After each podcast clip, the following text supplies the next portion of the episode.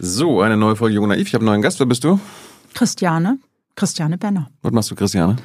Ich bin gerade in Berlin.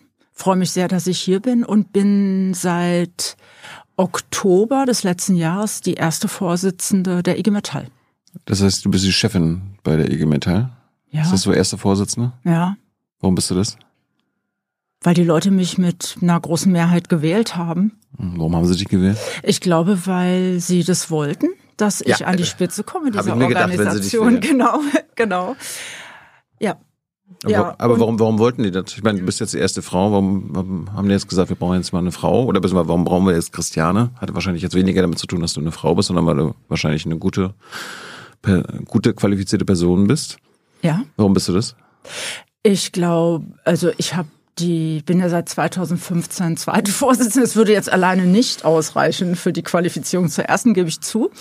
Ähm, die Sachen, die wir zusammen auf den Weg gebracht haben als IG Metall, für die ich auch gestanden, für die ich auch stehe, äh, IG Metall auch zu diversifizieren, also vielfältiger zu machen, zu sehen auch, wie gewinnen wir junge Menschen, wie gewinnen wir mehr Frauen, wie gewinnen wir Angestellte, wie, wie öffnen wir uns für die verschiedenen Belegschaftsgruppen. Dafür äh, stehe ich sehr stark und auch mit Ideen, wie wir unsere Industrie weiterentwickeln können und unsere Gesellschaft zusammenhalten. Das sind Themen, mit denen ich verbunden worden bin und verbunden werde. Und ich glaube, deshalb habe ich da auch Unterstützung bekommen.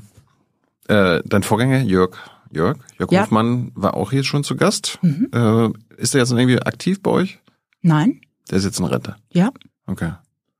Äh, war ein schönes Interview, könnt ihr euch angucken, von vor zwei Jahren. Haben wir auch fand schon, ich auch schön. haben wir auch schon, haben wir auch schon einiges äh, durchgesprochen, was wir jetzt hier wahrscheinlich nicht ähm, durchsprechen mussten. Er war quasi der letzte Mann an der Spitze. Bist du jetzt die erste und äh, oder nur die nur die erste? Wird es ab sofort jetzt nur noch Frauen geben bei der IG Metall an der Spitze? Weil die, die Zeitalter der Männer ist vorbei. Wir haben das so gemacht, dass wir, das hat, äh, dass wir eine Satzungsänderung beschlossen haben auf dem Gewerkschaftstag. Frauen sind erlaubt. Frauen sind nicht nur erlaubt, sondern äh, bei den, wir haben festgelegt, also der Gewerkschaftstag hat sich entschieden, die IG Metall hat sich entschieden, dass unter den ersten beiden immer zukünftig eine Frau zu sein hat. Wir sind ja, ähm, wir sind, waren sieben geschäftsführende Vorstandsmitglieder, haben uns verkleinert auf fünf und davon sind wir zwei Frauen. Und by the way, die Nadine Boguslawski, unsere Kassiererin, ist auch die erste Kassiererin in der Geschichte der IG Metall. Und wir haben auch seit heute, ersten, zweiten, Barbara Resch als Bezirksleiterin in Baden-Württemberg. Von daher, Frauen sind schwer im Kommen und wir haben viele, auch viele Bevollmächtigte. Das heißt, Frauen, die große äh, Bereiche der IG Metall führen, beispielsweise in Braunschweig, in Hamburg, ähm, also in, in großen Einheiten mit vielen, vielen Mitgliedern, die auch von Frauen geführt werden. Von daher sehe ich mich jetzt nicht als eine ähm, Ausnahme Das sondern wir sind, das ist schon, ist schon breit. Wir haben uns selbst gesagt, 2011 bereits, dass wir 30 Prozent Frauen haben wollen in Führung bei der IG Metall, obwohl bei uns in den Betrieben nur 20 Prozent Frauen in den Belegschaften sind im Querschnitt. Aber wir haben gesagt, es ist einfach notwendig, da auch vielfältig zu werden. Und äh, das, auf das Ziel haben wir sehr hingearbeitet und das haben wir auch erreicht. Das heißt, über die verschiedenen Ebenen ähm, auf den verschiedenen Führungsebenen vor Ort, im Bezirk und auch im Vorstand haben wir diese 30 Prozent erreicht. Das ist, hast du gerade die Satzungsänderung schon angesprochen. Mhm. Äh, da sollte es ja letztes Jahr noch eine andere geben. Eigentlich, eigentlich war ja der Plan, dass ihr eine, Mhm. eine Doppelspitze macht. Also, dass du mit einem Mann zusammen äh, an, der, an der Spitze der IG Metall Mhm. steht. Warum? Und dafür warst du ja auch. Ja, Äh, aber dein Gesamtvorstand hat dann gesagt, so, pff, Christiane und wer da sonst noch war, äh, nö, das machen wir nicht. Mhm. Warum nicht? die wir waren ja, wir haben, also was ich erstmal sehr, sehr gut fand, wir haben einen sehr transparenten Prozess gehabt darüber, wie soll die Führung der IG Metall sein. Das war auch das erste Mal. Ich finde, das hat auch was mit Kulturveränderungen zu tun, dass wir überhaupt uns das erste Mal so zur Diskussion gestellt haben und gesagt haben, wie stellt ihr euch das vor? Wie soll die IG Metall in Zukunft geführt werden? Und wir haben auch mit meinem Kollegen Jürgen Kerner, der jetzt Zweiter ist, äh, haben Roman, Jürgen und ich gesagt, wir wollen die IG Metall, ich sag mal wirklich von oben verändern, wollen stärker im Team führen und dachten, wir kommen mit dem Modell auch einer sogenannten mit zwei Vorsitzenden, gleichberechtigten durch die Tür und dass das auf ähm, Akzeptanz stößt.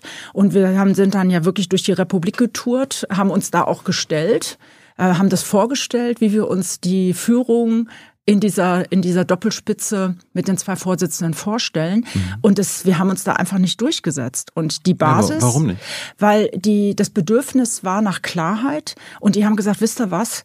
Arbeitet in, im Team zusammen, wie ihr wollt. Aber wir möchten gerne äh, ganz klar eine erste Vorsitzende und also ersten Vorsitz, zweiten Vorsitz. Ich mache das jetzt mal geschlechterneutral. Mhm. Äh, wir wollen diese Klarheit und ähm, wollen, dass da ganz klar jemand an der Spitze dieser Organisation ist. Und es gab aber auch welche, die gesagt haben, wir finden das nicht gut, wenn es ausgerechnet jetzt eine Veränderung gibt in dieser Aufstellung, ähm, wo wir als IG Metall gerade eine Chance haben, dass eine Frau an die Spitze kommt. Das war durchaus äh, von Männern und von Frauen war das auch ein Argument. Und wir haben da sehr für geworben, aber das war einfach dann nicht mehrheitsfähig. Aber wie, wie konntet ihr euch da so irren? Dass das äh, nicht durchgeht. Weil im Grunde war das ja eine Niederlage dann für euch. Euer Plan ist gescheitert. Ja. Wie konntet ihr euch irren? Weil es gab du, durchaus welche, die diese die Idee unterstützt haben und die es gut fanden. Mhm. Gab es ja, auch. Also wir haben ja auch mit Leuten geredet, logischerweise. Also wir sind jetzt ja nicht völlig äh, aber wir, was ich, dass wir uns das überlegt haben und dann haben wir gedacht, wir, wir gehen dann, wir machen das jetzt so. Sowieso war ja klar, wir brauchen dann dafür brauchen wir das Go vom Gewerkschaftstag.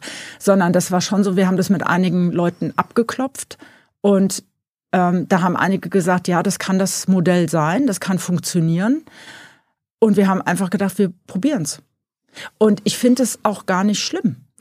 Weil mhm. man kann ja auch mal ähm, sich da nicht durchsetzen. Mhm. Äh, und das Gute daran ist, so würde ich das jetzt mal im Nachgang sehen, ähm, dass wir wirklich eine Auseinandersetzung darüber hatten, eine sehr breite, ähm, wie soll Führung der IG Metall aussehen? Was erwartet ihr von uns? Und das war auch, es mag sich jetzt vielleicht für einige ein bisschen komisch anhören, die vielleicht aus anderen NGOs sind, aber wir sind schon eine sehr hierarchische Organisation und eine solch offene Debatte darüber, was ist eine in diesen komplexen Zeiten eine äh, die beste Aufstellung an der Spitze, haben wir bisher nie so geführt. Und ich meine, ganz ehrlich, ich habe mich ja dann da auch auf einen heißen Stuhl gesetzt. Hätte ja auch sein können, dass die Leute sagen, oh nee, ähm, Christiane, dich als Erste können wir uns irgendwie nicht vorstellen. Wir wollen eins und zwei, aber nicht dich vorne. Also ich sag mal, da waren jetzt, war ja sozusagen alles offen. Ja, aber von daher gab, mit dem gab, gab, ja, gab ja keine Wahl, ne? Also im Sinne von, also du wurdest zwar bestätigt, aber du hattest jetzt keine Konkurrenz, oder? Oder gab es da jetzt eine Kampfabstimmung am Ende? Nee, sondern das war der Vorstand, äh, unser Gremium, in dem auch Men also ja auch Ehrenamtliche sind aus den Betrieben, so muss man das ja immer sagen, das ist ja sehr demokratisch aufgestellt, mhm. hat dann Mitte Mai, ähm, also Jörg Hofmann hat dann den Vorschlag gemacht, auch nach diesem Prozess. Ähm, und da war, dass ich als Erste vorgeschlagen werde, Jürgen, Jürgen Kerner als Zweiter, Nadine als Hauptkassiererin und dann Hans-Jürgen Urban und Ralf Reinstädtler als weiter, weitere geschäftsführende Vorstandsmitglieder. Und, wo, wo, wo, ähm, ist, wo ist der andere geblieben? Wie, wie heißt der nochmal, mit dem du die Doppelspitze machen wolltest? Roman Zitzelsberger. Wo ist der am Ende? Roman hat dann entschieden, dass er nicht für die für eine Spitzenfunktion leider zur Verfügung steht. Tja. Hey Leute, kurzer Hinweis. Wir stellen ja alles, was wir produzieren, kostenlos ins Netz. Ohne Kommerz. Wir können das nur, weil ihr unsere finanziellen Supporter seid. Das funktioniert seit Jahren und so soll es bleiben. Jeder Euro zählt per Überweisung oder PayPal. Schaut einfach in die Podcast-Beschreibung und jetzt geht's weiter. Also da wollte entweder alles oder gar nichts, oder was? Vielleicht, also ich fände es jetzt dann fair, dass, dass du ein Interview mit Roman machst. Ja. Na, der geht ja sogar raus aus der Gemental. Ja. Das ist echt schade. Ich finde es schade. Der schmeißt das Ganze hin. Ja. Das ist doch krass. Also äh, letzte, letztes Jahr wollte es mit ihm noch IG Metall ja. äh, Spitze sein und jetzt ja. äh, verlässt er euch ganz. Ja. Oh, komisch, oder? Er war sehr klar, dass er an die Spitze möchte. Aber ich würde dich dann echt bitten, mit Roma zu reden, weil ich bin jetzt echt nicht seine Pressesprecherin. Das fände ich absolut vermessen und übergriffig. Nein, aber ihr, und ich finde es einfach ihr schade. Ihr, ihr, habt ein Tandem gebildet und jetzt, ja, jetzt ist genau. das die Hälfte deines Tandems vor einem Jahr noch äh, geht ganz raus. Mm, ja, aber was wir gemacht haben, wir haben jetzt ein Fünfer-Tandem. Ja gut, du bist die Chefin. Ja. Ja, ja, sicher, aber das ist ja beim Tandem so, da muss ja dann auch jemand trotzdem den Kurs vorgeben und ne, es gibt ja die wichtigen Leute, die. Du bist am Lenker. Ja. Nee, ich weiß gar nicht. Ich, ist es nicht beim Tandem sogar so, dass die Leute mit dem Lenker hinten sitzen? Nee. Ich bin schon länger kein Tandem mehr gefahren. Nee, das macht, ja, man hat einen beim, Lenker. Beim Fahrrad macht es keinen Sinn. Ich, mach, äh, ich überlege gerade, ich überlege jetzt gerade, gut, dann sind wir beim Kajakfahren. machen wir das so. Oder beim Rudern. Wir sind jetzt, wir sehen uns in einer, in einem Fünfer. In einem Fünfer. Mhm. Und ähm, logisch, und die äh, Organisation hat trotzdem gesagt, wir wollen eine Steuerfrau. Eindeutig. Aber dieses äh, Teamgebilde, das ähm, wir uns vorgestellt haben, in, im Team zu führen, das haben wir jetzt sogar ausgeweitet auf uns fünf. Hm. Und das ist auch nicht schlecht. Und ich sag mal, das war ja alles sehr wie so eine, wie so eine Entwicklung in diesem Ganzen. Und von daher ist dieser Teamgedanke ist sogar noch verbreiterter, so würde ich das mal sagen, und nicht so fokussiert auf, äh, äh, ich sag mal, eine Doppelspitze oder zwei erste Vorsitzende, sondern wir haben gesagt, wir wollen das ähm, insgesamt verbreitern. Und wir sind jetzt im vierten Monat äh, mit der Neuaufstellung, weil da sind ja zwei neue drin, nämlich der Ralf und die Nadine. Und ich muss sagen, es macht richtig viel Spaß und es läuft gut, mhm. läuft total gut. Und ich glaube auch, die Schlauheit kriegt man, hat man nicht alleine, sondern indem man Dinge diskutiert und gemeinsam entwickelt. Und mir ist schon klar, dass äh, ich da die Verantwortung habe für das Ganze. Ich bin das Gesicht stark der IG Metall nach außen. Also ich weiß das schon alles, aber es ist schon äh, ein echt gutes Miteinander. Ich, ich fand interessant, als wir über eure Idee mit der Doppelspitze geredet mhm. haben und diese Satzungsänderungen, dann, dann seid ihr quasi an der Basis mhm. äh, umhergetingelt und da hast du gesagt, ja, wie stellt ihr euch das vor? Mhm. Und gleichzeitig hast du aber dann danach gesagt, wir wollen von oben verändern. Also habt ihr denen ja gesagt, so stellen wir uns das mhm. vor. Das ist ja dann quasi Gegen, äh, Gegensatz gewesen. Warum, warum habt ihr die Leute dann nicht gesagt, okay, wie, wie stellt ihr euch, euch das vor? Im Sinne von macht uns Vorschläge sondern äh, ihr habt ja dafür geworben, dass die abnicken, was ihr verändern wolltet. Na, abnicken finde ich nicht. Wir haben uns da schon sehr zu Diskussionen und Dispositionen gestellt. Mhm. Also war ich, es war echt gut. Es waren wirklich gute, notwendige Veranstaltungen, auf denen wir da waren. Also wir mussten uns auch manchmal Sachen anhören, die wir nicht so toll fanden, auch Kritik, was ihnen bisher gefehlt hat an Ausstrahlung, an Klarheit, an Kommunikation. Ähm, ich habe unglaublich viel äh, aus diesen Veranstaltungen ich bin ja eh viel unterwegs, aber das war so eine konzentrierte Diskussion auch über die Zukunft der IG Metall, dass mir das und uns Fünfen das dann für die Wahl und für unser Auftreten auf dem Gewerkschaftstag eine unglaubliche Sicherheit gegeben hat, weil wir wussten, was ist den Menschen wichtig. Ich will das einfach mal so sagen, die äh, in Ost, äh, in unseren neuen Bundesländern, die haben gesagt, wir wollen weiterhin, dass ihr euch auch mit dem Thema, äh, wie geht's mit der Angleichung der Lebens- und Arbeitsbedingungen Ost-West weiter weiter. Äh, wir hatten das Thema, hier, ihr müsst mehr in die Öffentlichkeit. Von daher bin ich sehr dankbar, dass ich heute hier sein darf. Mhm. Ähm, ihr müsst einfach sozusagen sehen, dass eure Botschaften besser rüberkommen. Ihr müsst einfacher kommunizieren. Mhm. Hört auf, kompliziertes Zeug zu erklären, dass wir unseren Leuten nicht weitergeben können an die Basis. Mhm. Wir haben da wirklich super wertvolle Hinweise gekriegt. Ähm, und ich meine, wir haben ja alle fünf ein sehr, sehr gutes Ergebnis bekommen auf dem letzten Gewerkschaftstag. Und ich glaube, das war auch mit äh, ein Erfolg, weil wir uns da vorher so dieser Diskussion gestellt haben. Ja. Deswegen ist da so ganz viel, verstehst du, ich sehe das so als so ein Prozess. Ich, für mich war das echt ein richtiges Learning, was wir da hm. ähm, gemacht haben.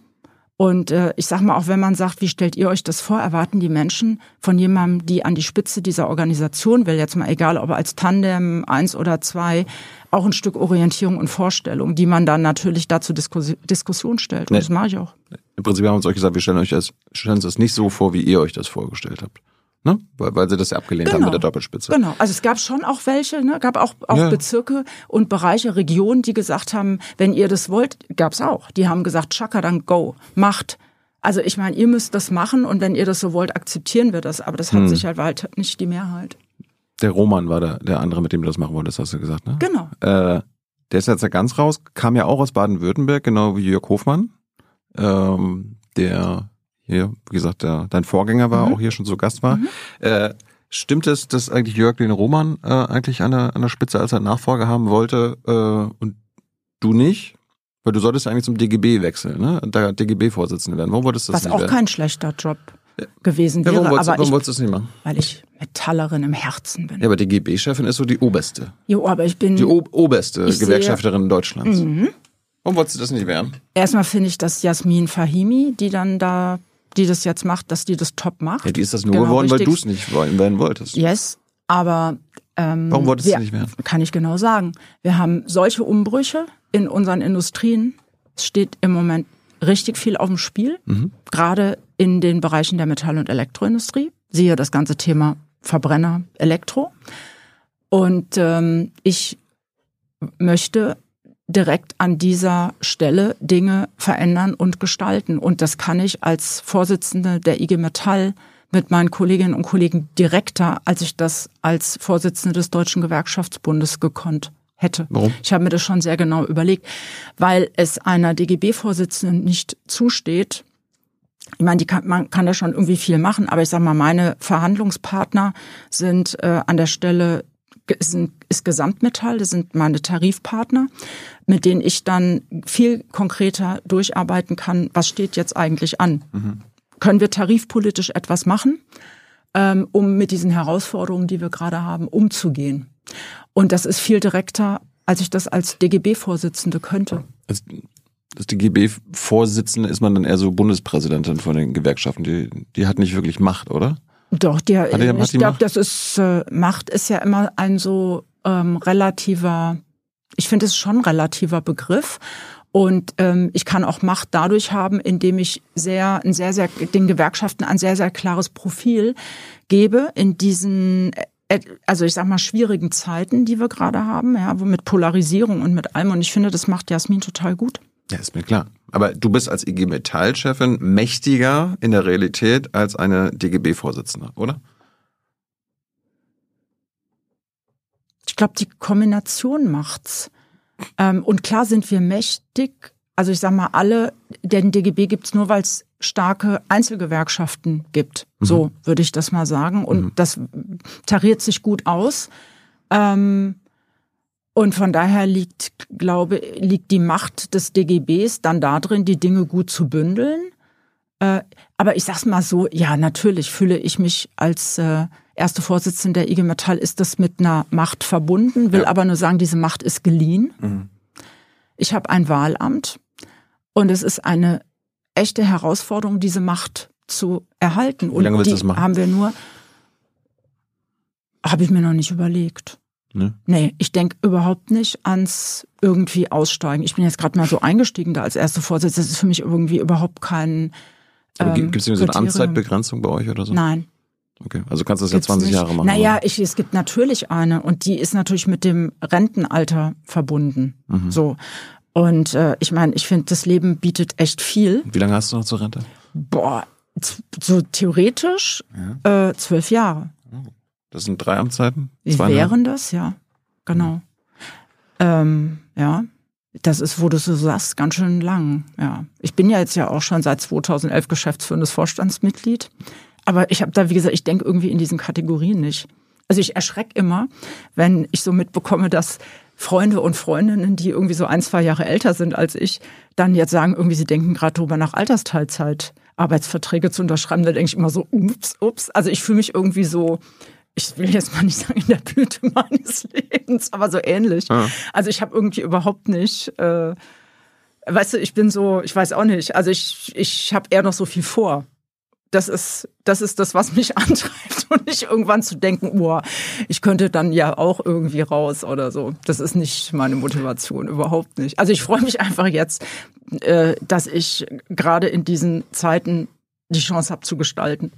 Aber, äh, aber das stimmt, dass Jörg eigentlich wollte, dass du DGB-Vorsitzender wirst, damit sein Kumpel Roman äh, IG Metall-Chef wird. Du, Jörg hat das so nie, also das hättest du Jörg ja, ich weiß gar nicht, war das damals schon aktuell, hättest du ihn ja fragen können. aber hat er nicht öffentlich Ich gesagt, aber das- jetzt, jetzt ist es Ja, aber ist ich kann ja auch durch. nicht, ich kann, ja, aber es ist jetzt halt so, wie es ist.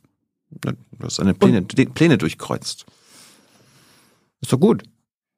Ich finde es gut, dass ich jetzt erste Vorsitzende bin. Na gut. Äh, du meintest davon, du, du stehst für Vielfältigkeit, damit die IG Metall jünger wird und weiblicher. Ist die denn, ähm, die IG Metall zum Beispiel jetzt in den letzten Jahren, seitdem du 2015 am Vorstand bist, äh, jünger geworden? Ist sie weiblicher geworden? Also das, wofür du Mhm. stehst, hat, Mhm. ist das Mhm. auch tatsächlich passiert? Weil Mhm. äh, ich hatte jetzt gesehen, der Frauenanteil ist konstant. Ja. Also, Immerhin. also hast du das nicht geschafft. Nein. Ist, ist, sie, ist die IG Metall dann jünger geworden? wir haben, äh, wir sind da durch äh, unsere, Ak ja, ist sie. Wir sind, äh, haben ungefähr einen Teil, der liegt ungefähr bei 10 Prozent unserer Mitgliedschaft unter 27. Und Das gilt als ähm, Jugend, oder was? Bitte? Das gilt als Jugend oder was? Ja. Ja, das sind Unter die 27 ist man jugendlich? Ja. Ja. Okay. Ja. Und die zweite Kategorie ist unter 35, Mhm. die wir haben. Ähm, und wir haben gut unsere Aktivitäten seit 2012. Das habe ich so ein bisschen mitgebracht aus Niedersachsen, Sachsen-Anhalt, wo ich vorher gearbeitet habe. Viel gemacht, auch im Bereich der Studierenden. Und da haben wir so um die 52.000 Mitglieder.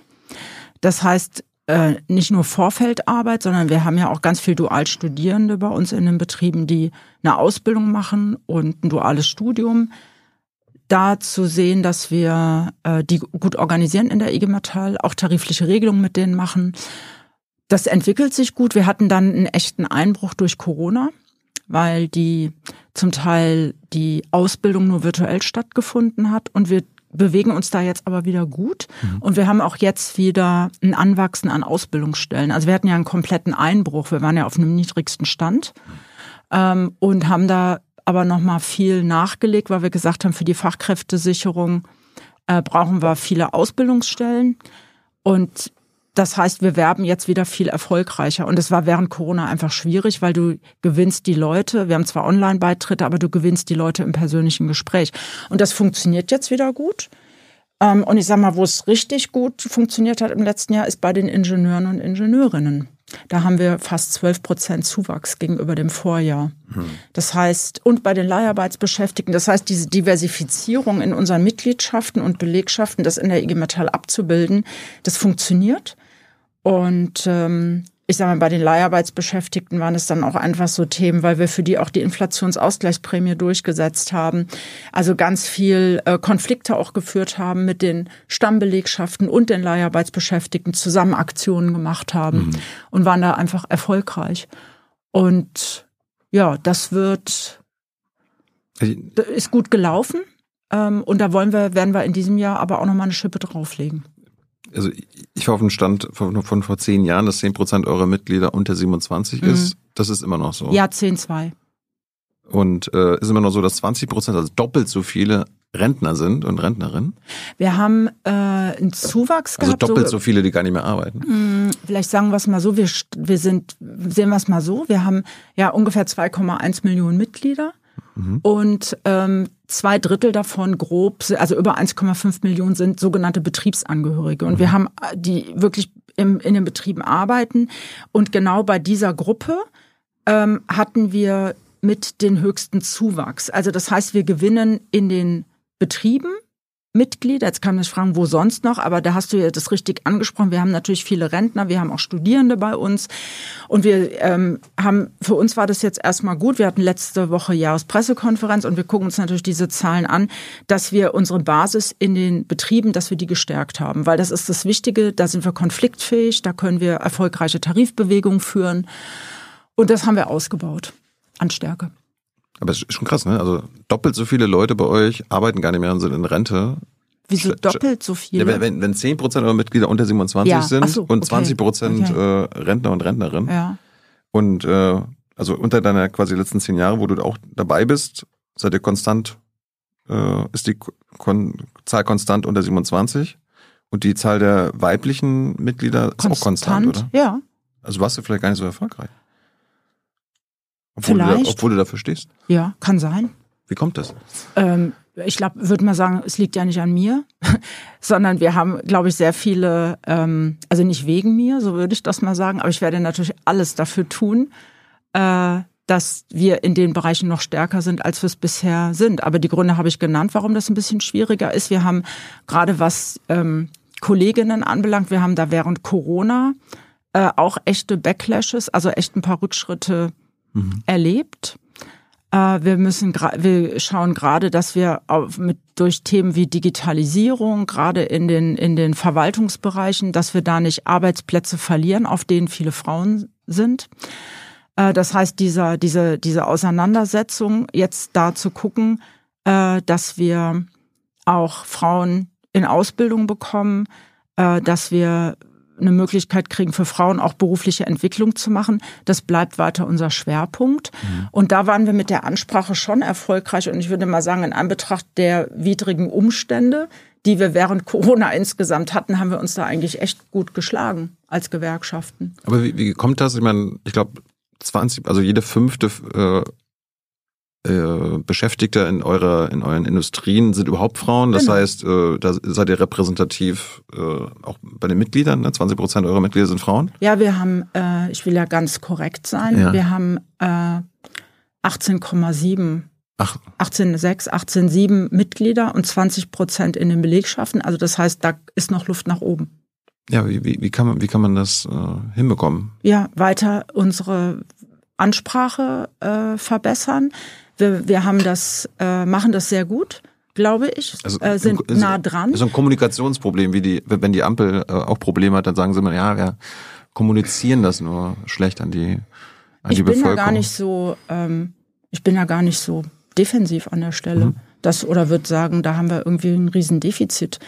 Wir haben äh, es erstmal gut hinbekommen bei uns in den Bereichen durch. Wir haben, wir haben oben beispielsweise an der Küste äh, und jetzt unten in Bayern. Wir haben da sehr, sehr gute äh, Nachwuchsförderprogramme. Mhm. Äh, das heißt sogenannte Frauenbildungswochen.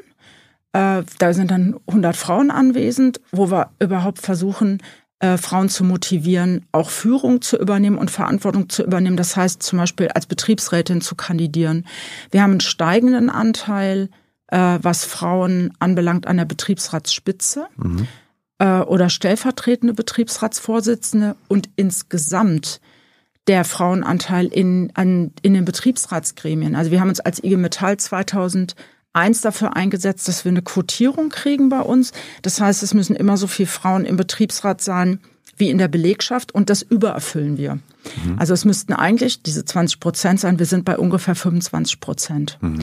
Das heißt, es läuft gut. Wir haben ja an ähm, jetzt auch Daniela Cavallo, Birgit Steinborn, Karina Schnur. Also wir haben in vielen größeren Unternehmen haben wir auch Frauen an der Spitze. Auch das wirkt dann natürlich ähm, in die, würde ich wirklich sagen, in die Möglichkeit, dass wir Frauen für die IG Metall gewinnen können. Und was wir konkret machen, ähm, ist zum Beispiel sogenannte, das läuft wirklich gut, wir geben äh, Lieblingskolleginnen Gutscheine aus und dann kriegen die, äh, die Frauen von uns äh, beispielsweise eine Beratung, äh, wie verhandle ich erfolgreich mein Entgelt. Also was ist überhaupt, weil nach unseren Tarifverträgen müsste ja alles cool sein. Ja. Da gibt's ja keine Differenzierung nach ja. Männern und Frauen. Ja. So, und trotzdem haben wir ja einen Entgeltunterschied, bereinigt von sieben Prozent. Also bereinigt heißt wirklich ähm, zu äh, gucken, sind die, äh, wo ich so Sachen wie Teilzeit, andere Arbeitszeit rausrechne, sondern so, so ganz verglichen, sind wir trotzdem bei sechs bis sieben Prozent Gender Pay Gap, also Entgeltunterschied.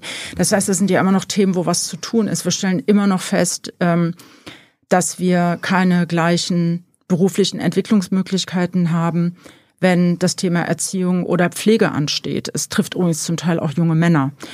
Und das sind, wo wir mit unseren Lieblingskolleginnen gut scheinen, ähm, direktes Coaching machen, auch mhm. in den Belegschaften. Und es wird sehr, sehr gut angenommen. Von mhm. daher sind wir damit eigentlich fein. Also ich glaube, uns haben 60 Kolleginnen gefehlt, um komplett neutral zu bleiben. Ne? Und wir haben ja auch immer Abgänge, in der logischerweise Leute, die ausscheiden.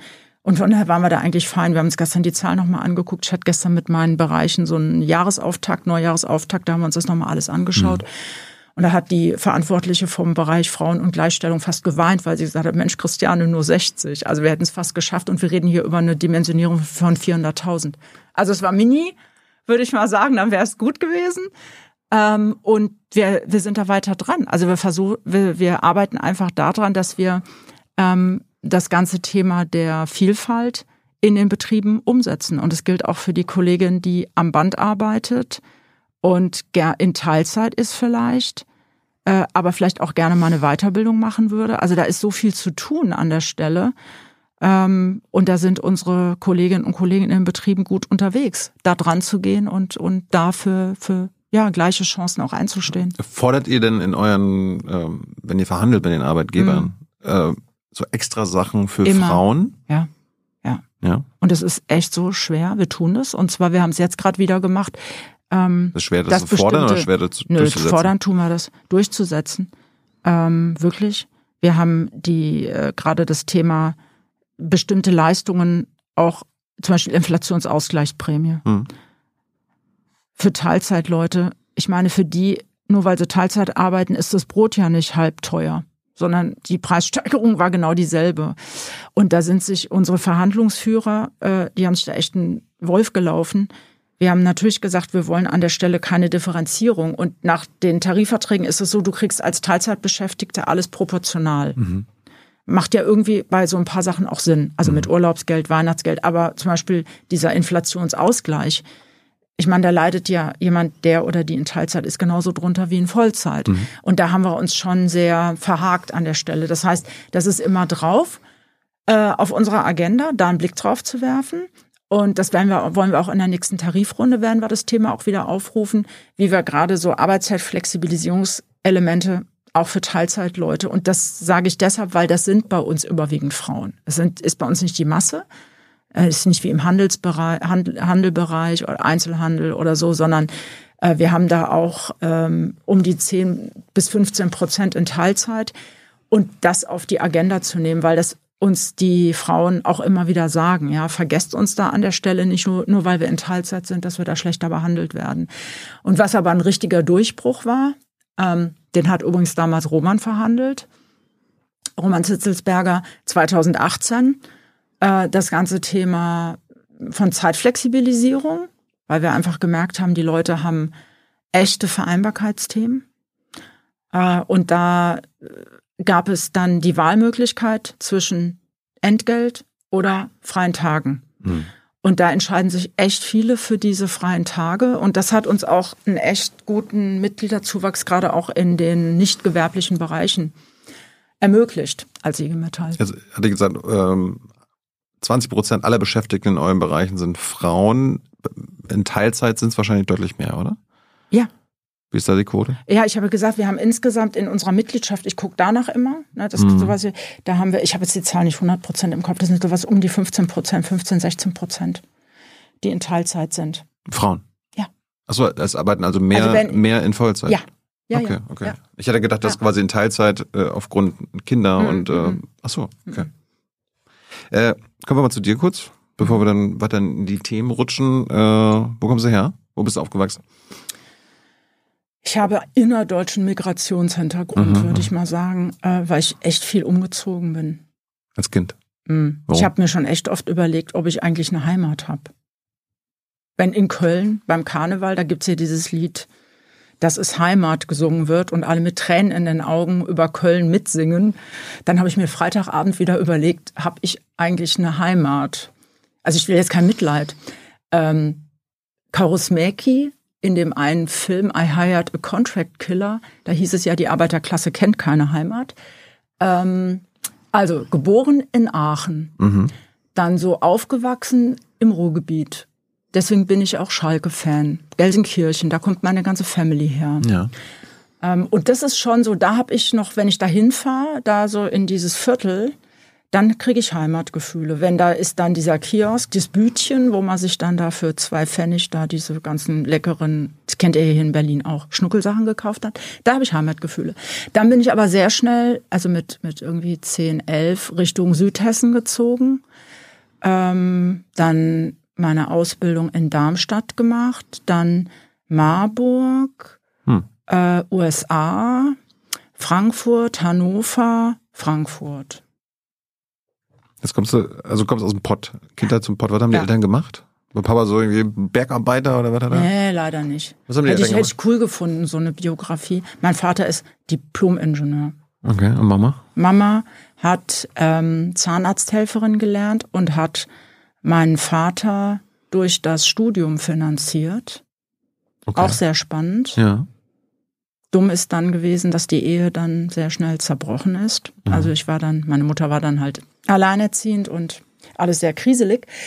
Ähm, ja, also von daher äh, Diplom-Ingenieur und Zahnarzthelferin und dann Hausfrau und dann so, äh, als wir dann alleine waren mit meiner Schwester, meiner Mutter und mir, hat sie äh, alle Jobs angenommen, die gingen, um halt Geld zu verdienen. Das heißt, in prekären Verhältnissen aufgewachsen? Ja. ja. Trotzdem glückliche Kindheit und so? Nö. Nein? Nö. Ach so. Wieso? Nee, Weil es einfach schwierig war. Auch, Aber hatte auch, halt- auch für euch Kinder, weil manchmal, Ja. die Eltern schaffen das ja manchmal, das Nee. von den Kindern so ein bisschen Nö, äh, wegzuhalten. Ich will das jetzt hier nicht so alles äh, darlegen, aber das war nicht einfach. Und es war nicht, klar, logisch gibt's ja immer glückliche Momente oder sowas, aber das war schon stressig und herausfordernd. Aber okay, ich habe dann Handball gespielt, das war, das war dann mal, die Turnhalle war meine Heimat. Okay. Also als ich dann, äh, ja, ich war dann einfach dreimal die Woche beim Training, das war dann okay. Also ich habe da so, äh, man sucht sich ja dann so seine, seine, seine Communities oder heilen Räume, so würde ich das mal sagen. Was, Ja. was gut in der Schule? Ja, ich habe ein ordentliches Abi gemacht. Dann, aber ich hatte schon einen Hänger in der achten Klasse. Woran lag das? Boah, das hat mich ja noch nie jemand gefragt. Äh, ja, hatte ich schon ein paar Krisen. Also auch weil es daheim nicht so einfach war. Achte Klasse war so Pubertät, 14, Mm. lag's daran oder so. Mm. Ja? ja, ja. Aber da hatte ich echt ganz coole, ich hatte eine sehr gute Lehrerin, die das so, die immer gesagt hat, hey, was ist los? Und mit der konnte ich gut reden und die hat dann einfach gesagt, komm, reiß dich zusammen, wenn du Unterstützung brauchst, kriegst du die. Also ich hatte da schon und hatte eine äh, ältere Freundin, die da so einen guten Blick auf mich hatte. Also Unterstützung durch Freundinnen, so würde ich das mal nennen. Und das hat mich dann, und mein Sport, das hat mich echt stabilisiert. Hört sich an, als ob du da kurz davor stand, mal hinzuschmeißen und so Schule raus oder so. Nee, Das stand nie zur Disposition, weil ich meine Mutter nicht, also nicht enttäuschen wollte. Also das war schon Hm. klar, dass ich das irgendwie lösen muss. Also ich glaube, diese Themen haben echt viele gehabt in ihrem, in ihrer, ich weiß, ich weiß ja nicht, wie es bei dir war, ob du da so glatt durchgegangen bist. Also ich hätte nie, ich hatte nie den Gedanken oder für mich stand nie an hinzuschmeißen, weil irgendwie, da war die Erwartung einfach da, dass ich auch Abi mache, ich war auf dem Gymnasium. Und äh, da wäre so gar nicht, das hätte ich nie gemacht, weil ich meine Eltern an der Stelle oder gerade meine Mutter nicht hätte enttäuschen wollen. So, das muss ich schon sagen. Also so, und ich habe auch viele Sachen einfach mit mir ausgemacht oder mit meiner Freundin da geredet, habe äh, da das mit dem Sport gemacht. Also irgendwie, wie soll ich das mal so sagen? Ich habe das, glaube ich, ganz gut reflektiert, was da gerade mit mir los war. Und das ist ja auch nicht so schlecht. Und es war dann einfach, und ich glaube schon durch diesen Zuspruch da dieser Lehrerin, das war so ein bisschen, ey, jetzt komm, ist vielleicht gerade ein bisschen holprig, aber reiß dich jetzt zusammen und marschier da durch. War das, war das eine Selbstverständlichkeit, dass du ans Gymnasium gehst? Ne? Ja. Kinder schon. aus prekären Verhältnissen, das ist ja nicht selbstverständlich heute, nicht- so wie damals. Ja, nein, aber das war ja, die Entscheidung war ja vorher. Die Mhm. war ja logischerweise nach der vierten Klasse und da habe ich die Empfehlungen gekriegt oder meine, wie, wie man das da so macht. Mhm. Ähm, und das stand äh, da nie zur, ich glaube, ich habe das gar nicht mitbekommen. Das haben damals echt, ich war dann einfach halt auf dem Gymnasium. Mhm. So war das irgendwie. Und da war, und da habe ich irgendwie gedacht, das muss ich jetzt da machen.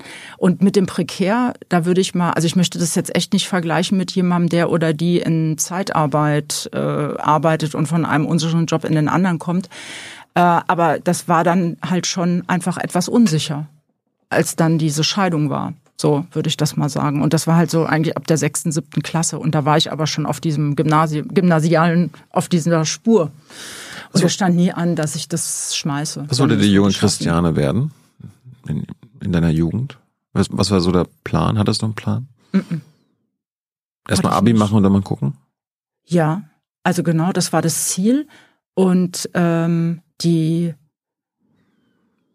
für mich war nie so, dass ich mir hätte vorstellen, dass ich äh, das war ja dann das Ökonomische irgendwie auch, dass ich gedacht hatte, ich setze nach der Schulzeit ein Studium drauf oder so, sondern da war klar, ich hatte, wir hatten eine gute Berufsberatung am Gymnasium und da war dann irgendwie klar, ich habe gedacht, ich will arbeiten, ich will Geld verdienen, ich will ausziehen, ich will auf eigenen Füßen stehen.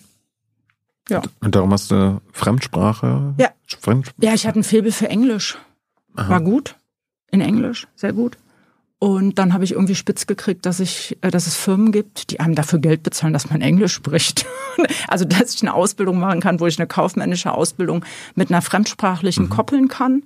Und da gab es fünf Unternehmen, äh, bei denen ich mich hatte bewerben können. Und bei dreien hätte ich anfangen können. Da bin ich ja durch diese Eignungstests durch. Und dann habe ich mich für die Karl Schenk AG in Darmstadt entschieden, okay. meine Ausbildung da zu machen. Und jemals bereut? Nein, weil ich meine, überhaupt nicht. 87 hast du die Ausbildung angefangen, ja. 93 bist du, hast du immer studiert. Also ja. irgendwann hast du dann gesagt, das, das reicht mir nicht mehr, nur Englisch genau, zu übersetzen. Genau, genau. Ja, ich habe ja dann im Vertrieb gearbeitet und Ausdruckmaschinen verkauft. Mhm. Also ich hatte schon echt einen Job, der mir viel Spaß gemacht hat, also der eigentlich über meine Qualifikation hinausging. Mhm. Ähm, war verantwortlich für die Tochterfirma von der Karl Schenk AG in den USA. Gut war da auch mal länger. Gut Geld verdient? Nee. Ach so weil äh, das war mit einer der Gründe. Also ich war am Ende der Fahnenstange. Wieso? Und dann war halt klar, weil es gibt äh, Tarifverträge und da gibt es Eingruppierungen, die sind nach Tätigkeiten und auch nach Qualifikation. Und ich war mit meiner, mit dem Geld, das ich damals verdient habe, ich habe aufgehört bei der Karl Schenk AG mit 3600 Mark Monatseinkommen. Mm, brutto. Ja. Mhm. Mhm. Und dann war irgendwie klar, wenn ich da weitermachen wollte, dann hätte ich BWL studieren müssen. Ähm, und dann habe ich, dann war für mich so die Phase, dass ich gedacht habe, Mensch, ähm, habe ich auch mit vielen Leuten geredet und dann habe ich mich entschieden, Industriesoziologie zu studieren. Also ich habe gedacht, ich wollte noch mal was äh, Politisches, ich wollte Gesellschaft, ich wollte Systeme verstehen, ich wollte mir einfach noch mal theoretisch was aneignen. Mhm. Und? Ihr bereut? Nein, auch nicht. Ich habe weder meine, äh, ich, diese sechs Jahre meines Arbeitslebens im richtig im Betrieb, die waren, ähm, die waren toll. Die waren, weil ich auch diesen beruflichen Aufstieg hatte und gleichzeitig halt Betriebsrätin war. Es waren viereinhalbtausend Beschäftigte, über 300 Auszubildende. Äh, das war eine echt tolle Zeit. Also das kommt mir, das mag sich ein bisschen komisch anhören, aber das kommt mir manchmal vor wie gestern. Also als wäre, das ist echt noch sehr präsent, weil das für mich eine, eine sehr spannende Zeit der Sozialisierung war, auch der politischen, obwohl ich vorher auch schon mal Schulsprecherin war am Gymnasium, also politisch interessiert war ich immer. Aber das war so sehr ähm, toll in diesem Betriebsratsgremium und da war ich dann relativ schnell an der Spitze. Also ich habe mich nicht freistellen lassen, aber ich bin mit 20 war ich da, glaube ich, bin ich in, dann in den, ich war Jugend- und Auszubildendenvertreterin und äh, dann, wir hatten 27 Betriebsräte und ich war auf Listenplatz 4 bei der Betriebsratswahl, also relativ schnell hochkatapultiert hm. worden von den Vertrauensleuten bei Schenk. Ähm, auch weil ich natürlich in einem Bereich war, Vertriebsbereich, wo die gewerkschaftliche Organisierung nicht so hoch war. Hm.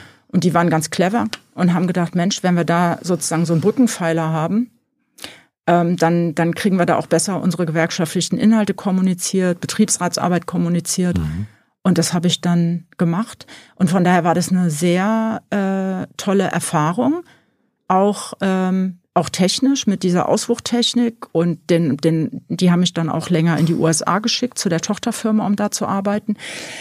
Das war eine ganz wertvolle Erfahrung und die hat mich sehr geerdet, würde ich mal sagen, und hat mir dann auch sogar im Studium geholfen, weil ich dann vieles noch mal theoretisch gemacht habe, was ich da schon in Form von Betriebsvereinbarungen gemacht habe, also Gruppenarbeit zu verhandeln in der Produktion, diese ganzen Themen. Und ich habe da eigentlich einen sehr guten ähm, Praxisbezug dann auch dadurch in meinem Studium gehabt. Mhm. Und fand, es hat gut gepasst. Ich habe das überhaupt nicht, ich habe es überhaupt nicht bereut. Bist du, bist du dadurch politisiert worden? Also quasi bist du da, hört sich ja an, als ob du eine, eine Linke bist, Du bist jetzt Mitglied der SPD, hast ja vorhin auch schon von der Arbeiterklasse geredet. Ja, die keine äh, Heimat kennt. Laut, die keine Heimat kennt, laut Kaurismäki. Ja. Genau, dem Filmemacher. Hm. Kam das irgendwie, also nicht von zu Hause, dass ihr auch irgendwie schon Link- oder SPD-Wähler wart oder sowas? Nee. Nee, das war nicht von zu Hause. Meine, ähm, wir haben mit meinem Vater äh, auch heute noch kann man viel und gut und reflektiert diskutieren. Mhm. Ich denke, das hat mich diskussionsfreudig gemacht. Mhm. Aber links nicht wirklich. Also ich meine nicht, nicht übers, Elters, so, nicht so. übers Elternhaus und ähm, die, die, ich sag mal, die Auseinandersetzung logischerweise dann da in, bei Schenk, als es dann um den krassen Stellenabbau auch ging. Also da war dann irgendwie, das war ja, war ja eine, eine sehr krisen gebeutelte Zeit. Also ich meine, ich habe meine Ausbildung angefangen, da gab es halt einen richtigen Mangel an Ausbildungsplätzen. Mhm. Ähm, das waren ja echt nochmal anders. Das waren wirtschaftlich völlig die holprigen Zeiten. Da wurden Produktionssysteme umgestellt, da kam dieses ganze Lean Production. System äh, Verschlankung, um das zu erklären, japanisches Produktionssystem. Wie kann ich effizienter produzieren und bessere Ergebnisse bekommen, äh, Fehler vermeiden, äh, in Teams besser arbeiten. Und das waren damals Produktionssysteme, die wurden damals bei Schenk eingeführt. Mhm. Und das waren, ähm, das logischerweise sind das Themen, in denen es dann knallharte Konflikte gegeben hat. Und dann gab es äh, eine echt schwierige Phase, dass massiv Stellen abgebaut worden sind bei Schenk. Äh, und da war ich damals ja. Betriebsrätin. Und das heißt, das waren ja schon harte, äh, knallharte Konflikte und Auseinandersetzungen die wir da hatten. Also das war jetzt irgendwie keine easygoing-Zeit. Von daher meine ich das schon mit dieser Sozialisierung und so zu verspüren, wie wichtig es ist, dass man Gegenmacht hat als Betriebsrätin, äh, weil man eine starke Gewerkschaft im Rücken hat. Ich hätte mhm. den Job nicht so gut machen können, wenn ich nicht die Unterstützung der IG Metall damals gehabt hätte. Also durch Seminare, durch Bildung, durch meine Betriebsräte. Mhm. Äh, und da habe ich Solidarität, die Kraft von Solidarität ähm, kennengelernt und auch sich durchaus mit Autoritäten anzulegen. Geht bei dir immer so, so ein rotes Lämpchen an, wenn du hörst, irgendwie der Arbeitgeber, die Arbeitgeberseite, der Konzern will Effizienz steigern, weil das heißt ja, ähm, dass das immer Arbeitsplatz, Arbeitsplätze bedroht sind, weil ein Arbeitgeber hat ja nur so viele Angestellte oder Arbeiter, wie er braucht. Und wenn der, wenn die ganze Produktionslinie effizienter wird, ne, wenn man irgendwie Leute einsparen kann, dann macht man das natürlich auch. Ja, aber ich sag mal, da waren ja damals die, gab es ja die schlaue Idee ähm, der 35-Stunden-Woche. Als diese Idee geboren wurde und der Arbeitskampf da war ab 84, äh, da war das ja schon auch damals äh, die, die, die, das war wie gesagt, bevor ich in den Betrieb gekommen bin. Aber da war das ja damals die Idee, dass wir durch äh, Robotisierung, durch Automatisierung genau in diese Situation reinlaufen. Mhm weniger Menschen zu brauchen in den Betrieben. Und das war ja damals der strategische Ansatz der IG Metall, meiner Vor Vor Vorgänger, äh, zu sagen, da müssen wir arbeitszeitpolitisch was entgegensetzen. Und das war ja auch eine Idee, die wir jetzt in der Stahltarifrunde wieder aufgerufen haben, weil wir gesagt haben, wir auch, haben auch da technologische Umstellungen äh, von den Hochöfen auf Direktreduktionstechnik, ja. dass da auch weniger Leute gebraucht werden. Also sind wir auch da mit einer, mit einer Arbeitszeitforderung angetreten. 32 Stunden jetzt Genau. Gerade. Das war das. Also das ist ja krass, ne? Also wenn du sagst 1984 habt ihr ja. 35-Stunden-Woche. Ja. Jetzt sind wir fast, nee, 40 Jahre mhm. später und ihr habt es geschafft, jetzt nur auf 32 runterzugehen. Warum sind wir jetzt mittlerweile nicht bei 25 oder so weiter? Ist auch eine gute Frage. Ähm, also irgendwann sind wir ja, stehen geblieben, weil ja, irgendwie früher ja, gab es ja so 60 Stunden Wochen äh, von äh, ja und 48 dann ja und dann genau und jetzt also 84 84 schon bei der 35 Stunden Woche angelangt. Also ich meine, es wäre schon cool. Also ich meine, wenn man linear 40 Jahre später eine 32 Stunden. Wenn wir linear jedes Jahr irgendwie eine Stunde Arbeitszeitverkürzung hätten, dann dann würden wir sehr wenig pro arbeiten. Pro Jahrzehnt wäre ja und schon will, gut. Ja ja, aber das finde ich jetzt ja eine, eine, eine tolle Forderung von dir. Ich will nur sagen, das nee, Thema ich, ist ja ja ich, ich, ich verstehe das. 40 Jahre lang haben wir jetzt. Äh, das ist äh, ich, dieses äh, Thema, ähm, das war, als wir die 35, das ist echt spannend, als wir die 35 hatten, äh, das hat ja pass auf, das war ja auch so stufenweise, ne, muss man ja auch mal ja, sagen, war alles stufenweise, geht ja dann irgendwie nicht von jetzt auf gleich. Und wenn ich jetzt mal überlege, wie lange wir Auseinandersetzungen hatten, dass wir alleine in den ostdeutschen Bundesländern ähm, da runter da jetzt die 35 für 83 Prozent der Beschäftigten jetzt verankert haben. Das hat ja, war ja eine ewige Auseinandersetzung und das haben wir ja erst frisch geschafft ja, aber und jetzt verankert. 40 Jahre später ja. fordert ihr 32 ja. Stunden. Also ich ja. hätte ja gedacht so. Das ne. war übrigens nur für den Stahlbereich. Ja. Unsere Erfahrung ist, dass die ähm, für die Menschen Arbeitszeitsouveränität das Schlüsselwort geworden ist. Aufgrund der, es hat, ich meine, es hat sich ja einfach eine Menge gesellschaftlich verändert und mhm. auch in den Arbeitsabläufen, so dass äh, ich sag mal statt, also ich glaube eine eine neue fixe Größe äh, wie jetzt zum Beispiel bei der GDL mit der 35, ähm, auf die da jetzt irgendwie die ganze Bewegung marschiert, ähm, haben wir im Moment nicht. Also wir sind da schon sehr nah an unseren, an unseren Leuten dran. Also wir haben natürlich. Da gibt ja nicht nur Lokführer bei euch. Also da gibt ja, ja verschiedene Leute, ja, klar, die Verschiedenes genau. machen. Ja. ja, aber deswegen nehmen wir das schon sehr ernst, was da die Bedürfnisse sind. Und wir haben festgestellt, also das sagen uns die Leute, deswegen war dieser T-Zug, diese, diese acht Tage, die ich bekommen kann, diese zusätzlichen freien Tage, die souverän zu nehmen oder Geld und dass die Menschen sich für diese Souveränitätsoption der Arbeitszeit entscheiden, hat uns gezeigt, dass den Menschen Souveränität wichtig ja, ist, warum, ohne Möglichkeit mal rauszugehen. Aber warum wollen die Leute, ich meine, früher war es ja auch so, ihr habt 35 Stunden durchgesetzt äh, bei gleichem Lohn. Warum ist es nicht logisch, 40 Jahre später, dass die Leute sagen, ja, wir wollen noch weniger arbeiten bei gleichem Lohn? Gute Frage. Sag's mir. Ich kann es dir nicht eindeutig beantworten, außer dass, wenn ich den Menschen natürlich anbiete, forderst du, willst du eine Arbeitszeitverkürzung bei vollem Lohnausgleich? Da hatten wir jetzt ja die Befragung auch gemacht, da waren die Zustimmungswerte bei knapp unter 80 Prozent. Wir haben im Moment aber in den Betrieben eher das Gefühl, dass den Leuten nicht eine neue, starre, abge abgesenkte Wochenarbeitszeit vorschwebt, sondern äh, eher wirklich das Gefühl, wie souverän äh, kann ich meine Zeit einteilen. Und wir werden äh, also ich glaube, dass die Antwort differenzierter die, sein wird. Eure Leute wollen, wollen mehr arbeiten. Hm, es gibt unterschiedliche Lebensphasen von den Menschen und wir stellen fest, wir haben erhoben, Männer, die sehr viel arbeiten, wollen weniger arbeiten, Frauen, die sehr wenig arbeiten, aufgrund von auch Betreuungssituationen dann doch wieder das übernehmen, würden gerne mehr arbeiten. Mhm. Deswegen war unsere äh, Idee, dass wir in Richtung einer kurzen Vollzeit gehen. Das heißt, auf das bisschen skandinavisches Modell in Richtung 32-Stunden-Woche. Wir haben die übrigens bei uns auch in den Tarifverträgen vereinbart. Mhm. Also diese Möglichkeit zu sagen, ich senke Arbeitszeit ab und wir haben ein sogenanntes, wir haben so eine Entgeltkomponente in unseren Tarifverträgen, die kann ich dann nehmen zum Entgelt, Teilentgeltausgleich. Mhm. Diese Dinge haben wir.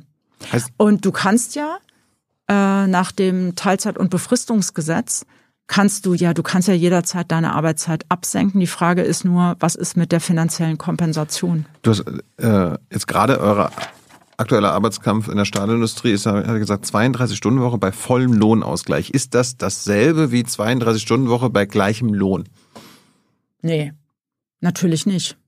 Weil 32 Stunden Woche wäre ja, ähm, wenn du sagen, ich meine, bei voll, voller Lohnausgleich würde wirklich heißen, ich verdiene für die 32 dann dasselbe wie für meine ähm, andere Arbeitszeit. Das heißt, es gibt sozusagen eine komplette Kompensation. Ich habe jetzt ein Entgelt, ich arbeite 35 Stunden, ich habe äh, 2000 Euro, ich gehe dann runter auf 32 und habe immer noch 2000 Euro. Das wäre bei vollem Lohnausgleich eine Arbeitszeitaussenkung. Also das, das meinte ich ja, genau. der gleiche Lohn. Genau, genau. Das okay. war die Forderung im Stahlbereich. Richtig. Und das aber auch sukzessive zu machen. Und wir haben ja inzwischen im Stahlbereich ein Ergebnis, mhm. wo wir ja ein Teil habt, Entgelt habt, habt ihr euch durchgesetzt? Haben. Nein, wir haben uns nicht durchgesetzt. Ihr, warum? Aber Teil durchgesetzt. ja. Warum nicht ganz durchgesetzt? Weil die Machtverhältnisse so sind, wie sie sind. Ja, aber ohne, ohne, so eu, ohne eure Arbeiter und Arbeiterinnen können die doch nichts produzieren. Also ja. setzt ihr doch immer am längeren Hebel. Ja. Warum sagt ihr dann nicht, hier, entweder friss oder stirb? Wir haben an der Stelle, ähm, das, ich meine, es gibt Tarifkommissionen, es gibt Verhandlungskommissionen, die sich entschieden haben, das Ergebnis so anzunehmen. Und da gibt es ja äh, in der, in, gibt es ja Stufen drin, dass es dann einen Teilentgeltausgleich gibt hm. bei der Arbeitszeitverkürzung. Gut, wie bist du jetzt irgendwann bei der IG Metall gelandet? Indem ich äh, Betriebsrätin war, da eng angebunden. Aber wie gesagt, dann ja, war damals ich ja in deiner Jugend schon? Äh, als ich dann Jugend- und Auszubildendenvertreterin war und Betriebsrätin war. Ja.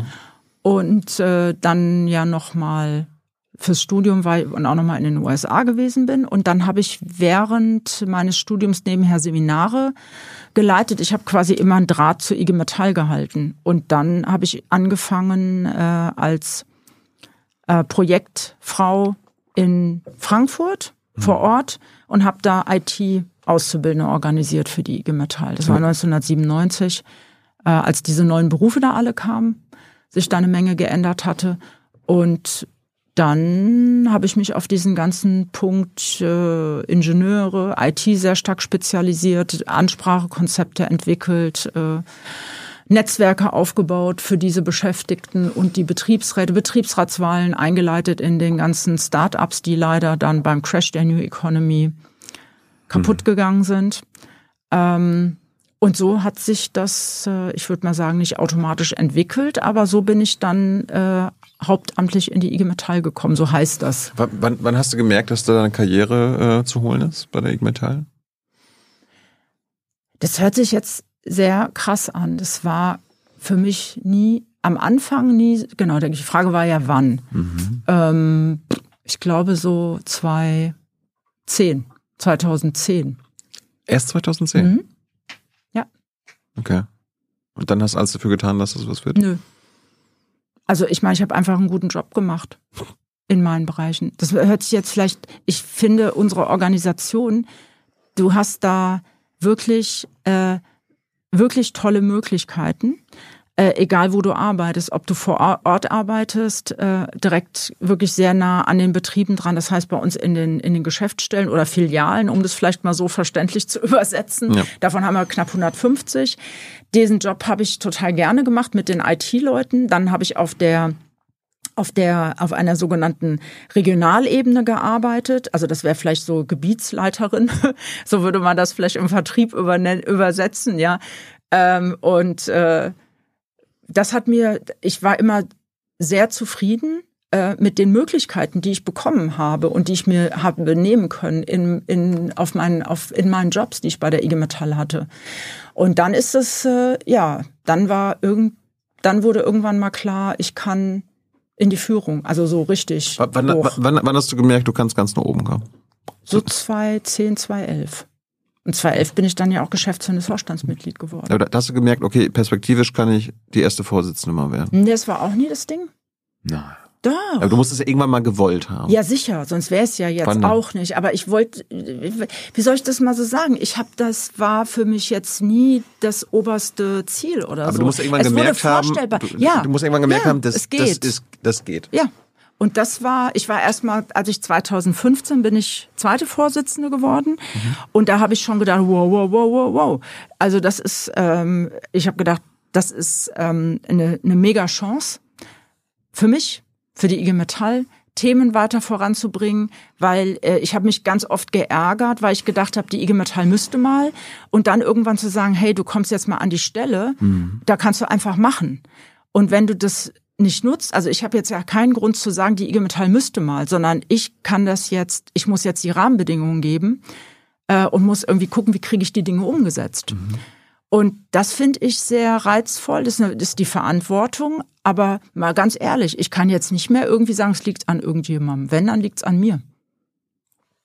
Und das war mir äh, dann, ich sag mal, als ich dann Zweite war, wurde das dann, mein klar, logisch, ich habe ja eng dann mit Jörg auch zusammengearbeitet und äh, ich habe dann und, und vorher ich habe auch mit Detlef eng zusammengearbeitet und dann wurde das auch so Deine vorstellbar. Vor, deine Vorgänger. Ja. ja, genau, der Vorgänger Detlef war der Vorgänger von Jörg Hofmann mhm. und ich habe auch mit Berthold Huber eng gearbeitet äh, und auf jeden Fall es wurde dann, wenn man dann da so nah dran ist, wird es auch vorstellbarer.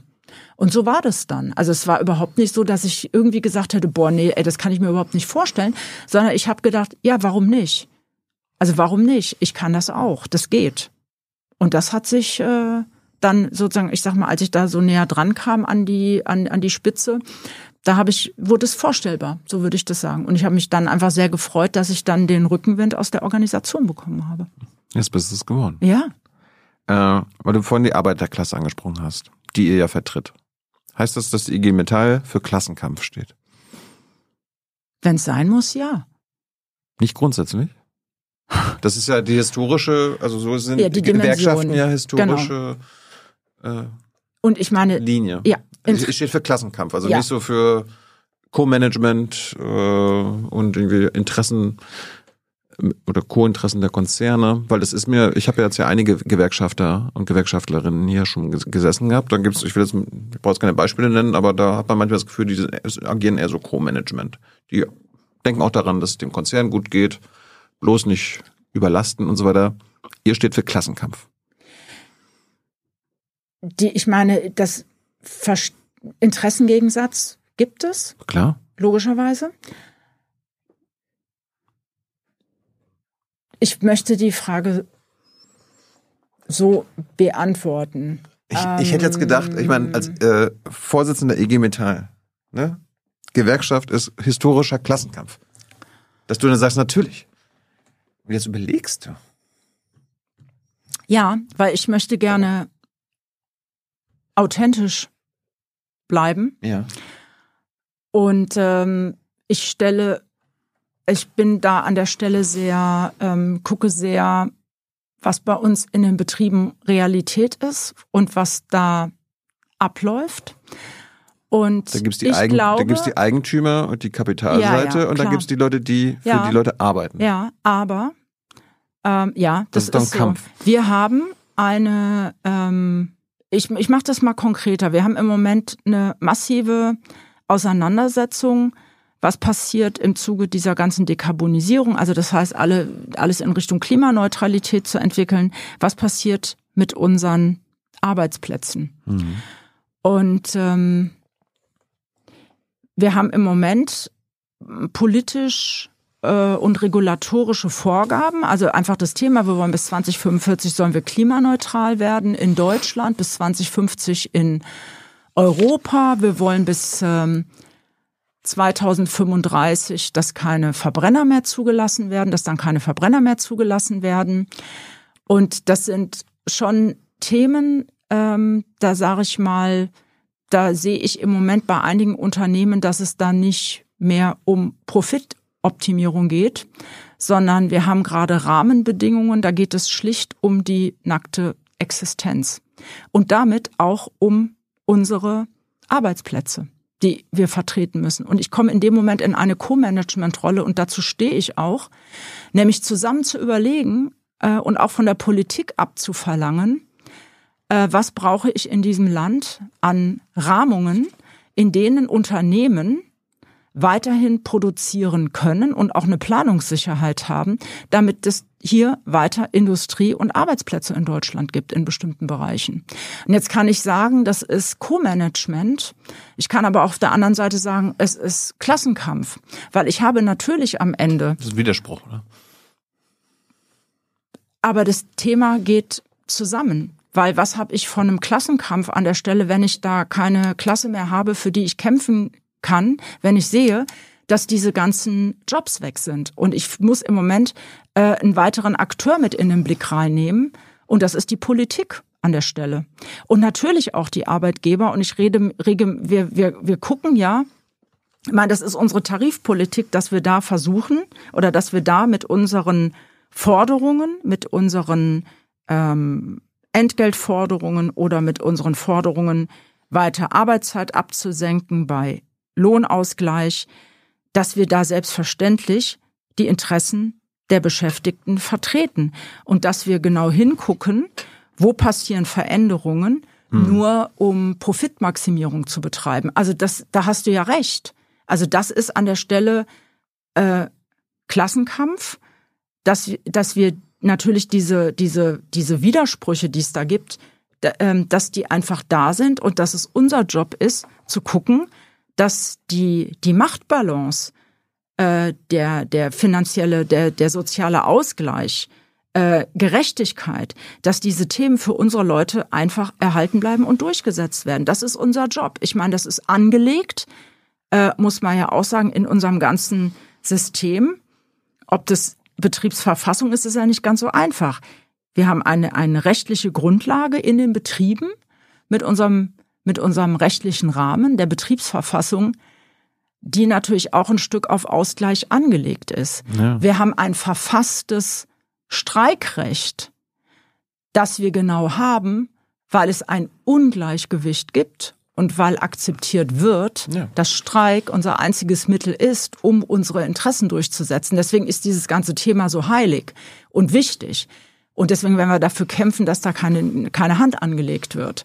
Wir haben weiterhin äh, eine, eine Verfassung, äh, die ja auch ein Miteinander von Sozialpartnern vorsieht. Also ich will nur sagen, wir haben in unseren, in unseren, ja, in unserer Verfassung Elemente, die jetzt nicht auf äh, Klassenkampf angelegt sind, sondern auf ein Miteinander, aber die genau deswegen in der Verfassung stehen, ja. damit wir das Ungleichgewicht, das du hast zwischen Kapital und Arbeit, damit das ausgeglichen ja, wird. Aber ich hätte jetzt so naiv gedacht, die Politik sitzt ja dann dazwischen. Die ist dann, die hat die Aufgabe, da ein bisschen zu vermitteln und so weiter. Da, darüber müsst ihr euch da keine Gedanken machen. Ihr, ihr müsst hier den Klassenkampf führen, weil ihr müsst immer im Interesse der Arbeiterklasse ja. Äh, ja. agieren. Euch kann da erstmal egal sein, äh, was die Konzerne machen. Die wollen ihren Profit steigern, ihren ja. Profit behalten. Und ihr müsst doch dafür sorgen, dass das äh, meiste Geld, was erwirtschaftet wird, an euch fließt. Und was, ihr müsst euch ja doch nicht die äh, Gedanken der Kapitalklasse machen. Das ist doch, da kann die Politik doch dann irgendwie äh, dazwischen geschaltet werden. Darum äh, überrascht mich, wie das so. so aber, was, aber bist du der Meinung, also ich meine, bist du der Meinung, wir, wir können im Moment die ganzen Themen, dass Energiekosten gerade so hoch gehen, äh, dass uns jetzt gerade kleinere Gießereien und Schmieden, dass die kaputt gehen in den Regionen, die Leute da ihre Arbeitsplätze verlieren, äh, dass wir uns darum nicht kümmern? Also wir müssen das adressieren im Moment. Es steht im Moment einfach zu viel auf dem Spiel. Wenn wir Investitionen nicht kriegen in diesem Land, in äh, Windenergie, in Solarenergie, mhm. auch in die Schiene, dann wird der ökologische Umbau nicht gelingen. Ja. Im, verstehst du, ich kann das nicht so trennen. Also ich kann ja nicht nur ähm, dieses enge Feld sehen, geschweige denn meines einzelnen Betriebes, sondern ich muss schon mir, ich muss schon, also so sehe ich zumindest meinen Job und so kenne ich viele meiner Betriebsräte und Betriebsrätinnen. Ich kriege ja. eine bestimmte Perspektive, kriege ich nur hin, äh, wenn ich zum Beispiel über Betriebe und auch über Branchen hinweg denke. Wenn ich mal über zukünftige Beschäftigungsmöglichkeiten äh, nachdenke, die ich vielleicht in, in Bereichen habe, die durch den grünen Umbau entstehen, äh, muss ich ja vielleicht die Chancen haben in Branchen, die sich äh, verändern werden durch diese ganzen Themen der Klimaneutralität. Also ich sage mal, ein Zulieferer, der vielleicht jetzt nur auf Kolbenfertigung spezialisiert ist, muss ich mir ja schon mal irgendwie überlegen, was kriege ich eigentlich für eine Rahmenbedingung, damit die Beschäftigten woanders in Brot und Lohn kommen. Also Entschuldigung, mit so einer syndikalistischen, äh, einzelbetrieblichen Klassenkampfhaltung komme ich nicht, äh, nee, das wäre zu kurz Gesamtgesellschaftliche Arbeit der Klasse. Ja, äh, so. Aber ich sag mal, das würden mir meine ich glaube, das, ich glaube, das erwarten die Menschen auch. Zumindest wir gleichen das ja auch immer ab. Und äh, meine unsere Betriebsräte, die sehen das auch. Und ich meine, die fordern von uns, dass wir eine Idee davon haben, wie wir hier Menschen äh, in diesem Land in Lohn und Brot halten. So, anders gefragt, äh, singt ihr eigentlich bei IG Metall irgendwie auch mal die Internationale noch? Oder bei der SPD, ne? Macht ihr das? Bitte was? Die Internationale? Die, ob wir die singen? Ja, singt ihr das immer noch? Bei der SPD singen, schon, ne? Ne, wir singen, ich habe bei der SPD noch nicht gesungen. Ich bin noch nicht so lange in der singt, SPD. Ich muss mich noch qualifizieren. Singt ihr bei der IG Metall? Bruder zur Sonne, zur Freiheit. Ja, geht's auch um internationale Sachen? Auch. Ne, Na klar. Hieß da früher mal Arbeiter aller Länder vereinigt euch? Ja. Freundschaft da habe hab ich äh, hat, hat Zweifel, ob ihr äh, immer noch halt für einen Klassenkampf steht. Du hast es gerade selbst in Zweifel gezogen, weil. Nee, ich ähm, würde, das möchte ich so nicht stehen lassen. Ja, pass auf, ich, ich, äh, ich habe also, mir, ich hab mir mal eure Hannoveraner Erklärung angeguckt. Ja. Da habt ihr im März 2023 äh, was erklärt zur Situation der Zulieferindustrie bei der Automobilbranche. Mhm. Und dann liest du dir das durch. Ich meine, ich habe mir alle fünf Seiten durchgelesen. Ich habe nicht einmal das Wort inter international gesehen also internationale Arbeiterklasse, weil die meisten Beschäftigten der Automobilindustrie und der Zulieferindustrie arbeiten immer noch international. Also die meisten sind halt nicht in Deutschland. Äh, hier gibt es den Satz auf Seite 2, der Strukturwandel der Automobil- und Zulieferindustrie darf nicht zulasten der Beschäftigten am Standort Deutschland gehen. Ihr sagt nicht an allen Standorten. Und das, das hat bei mir so, das war so eine riesengroße Red Flag, wo ich mir denke, eine Gewerkschaft die quasi immer international eigentlich mhm. denkt, eine internationale Arbeiterklasse, vereinigt euch. Mhm. Das verratet ihr doch damit, oder? Nein. Ihr interessiert euch doch am Ende dann nur für eure Arbeiter in Deutschland und nicht für den Rest. Nee. Weil im, im, im Grunde, wenn ihr sagt, mhm. die darf nicht zulasten der Beschäftigten an, am Standort Deutschland gehen, heißt das im Umkehrschluss, ja, halt, äh, dann halt zu den zulasten der Beschäftigten an anderen Standorten der Automobilindustrie, oder? Wir haben äh, sehr stark, also ich, an der Stelle habe ich ein reines Gewissen, auch wenn es da nicht steht. Da warst, du, noch, da warst, da warst du noch nicht Vorsitzender. Faktisch äh, haben wir gerade in äh, sehr gute Netzwerke mit den, also jetzt erstmal auch auf europäischer Ebene, gerade in den äh, osteuropäischen Ländern, mit Gewerkschaften und auch mit Beschäftigten. Das heißt, dort, wo sich äh, unsere Automobilisten ansiedeln, also wo die ihre Produktionswerke haben, ziehen ja diese ganzen Zuliefernetzwerke nach. Ja. Und was wir äh, gemacht haben, ist, dass wir äh, transnationale Partnerschaftsinitiativen ähm, gegründet haben. Übrigens finanziert diese die IG Metall. Das heißt, wir ähm, bauen und helfen mit den Schwestergewerkschaften in anderen Ländern, dass dort ähm, Gewerkschaftsstrukturen aufgebaut werden und dass wir die Werke und gerade die Zuliefererstrukturen so gut organisieren, äh, dass dort auch höhere Entgelte durchgesetzt werden. Aber warum, warum, warum, warum kämpft ihr nicht äh, dafür, dass der Strukturwandel nicht zulasten aller Beschäftigten in allen Ländern geht? Ihr kämpft ja nur für die Beschäftigten am Standort Deutschland? Faktisch nicht, auch wenn es da steht, wir kämpfen schon ähm, international. Wir haben eine europäische. Sagt, sagt ihr, ich habe das, ich habe, ja, ich habe ja. mal gesucht auf euren Seiten. Ja. Ich sehe das nirgendwo, dass ja. ihr für alle Beschäftigten in allen, also quasi den vergleichbaren mm, kämpft. Die ich würde. Das wäre doch Klassenkampf. Ja, das, das Ding ist, man kann es aufschreiben oder man kann es tun und tun, tun wir es. Wir machen es. Es beginnt beim Aufschreiben, oder? Weiß ich nicht. Vielleicht ist es auch, man geschrieben worden ist ja schon auch echt viel. Ähm, ich gebe dir an der Stelle recht, das könnte man sicherlich noch mal weiten und muss diese Perspektive da reinbringen. Ich weiß nur, in unserem Tun haben wir sie, weil wir haben ähm, äh, wir haben ja europäische Betriebsratsgremien, wir haben Weltbetriebsratsgremien. Mhm. Und ich kann da für meine Kolleginnen und Kollegen die Hand ins Feuer legen, dass wir die Perspektiven äh, dann genau der anderen äh, Beschäftigten in den anderen Ländern, dass wir die mit auf dem Schirm haben. Und wir haben da durch diese transnationale Partnerschaftsinitiative, wir haben da wirklich gute äh, Projekte seit 2015 angeleiert. Das passt total gut, weil wir jetzt gerade in einem Stadium sind, zu gucken, wie arbeiten wir damit jetzt weiter und mhm. wie bekommen wir da eigentlich noch eine Verbreitung hin, beispielsweise über Polen und Ungarn hinaus nach Rumänien. Ähm, das sind wir jetzt gerade alles am Plan. Also von daher, da sind wir, das machen wir. Und wenn ich beispielsweise bei Continental ähm, im Moment die, da habe ich ja sehr stark eine Verlagerung von Tätigkeiten und Maschinen Richtung Osten. Mhm. Aber unser ähm, europäischer Betriebsratsvorsitzender Jörg Schönfelder, der ist sozusagen ständig in den osteuropäischen Ländern unterwegs, um da mit den Gewerkschaften und mit den Aktiven auch zu sprechen und so, dass wir halt gucken, wie kriegen wir da auch einen Ausgleich hin. Und wir haben so viele, wie nennt sich das, sogenannte ähm, Shared Pain Vereinbarungen äh, gemacht, äh, wo wir genau, wenn es sozusagen Angriffe gegeben hat auf Standorte, einfach zu gucken, dass das, ich sag mal sozusagen gleichmäßig verteilt wird und dass nicht ein, irgendwo ein Werk zugemacht wird. Und auch auf dem im VW-Konzern guckt Daniela als äh, Daniela Cavallo als Weltkonzernbetriebsratsvorsitzende sehr wohl, was passiert mit den Werkeauslastungen in anderen Ländern.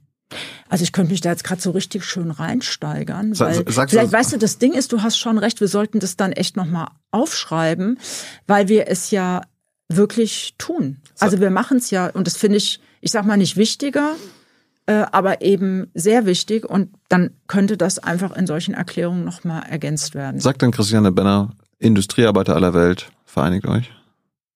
Ja, ich habe das ganz konkret vor kurzem erst gemacht.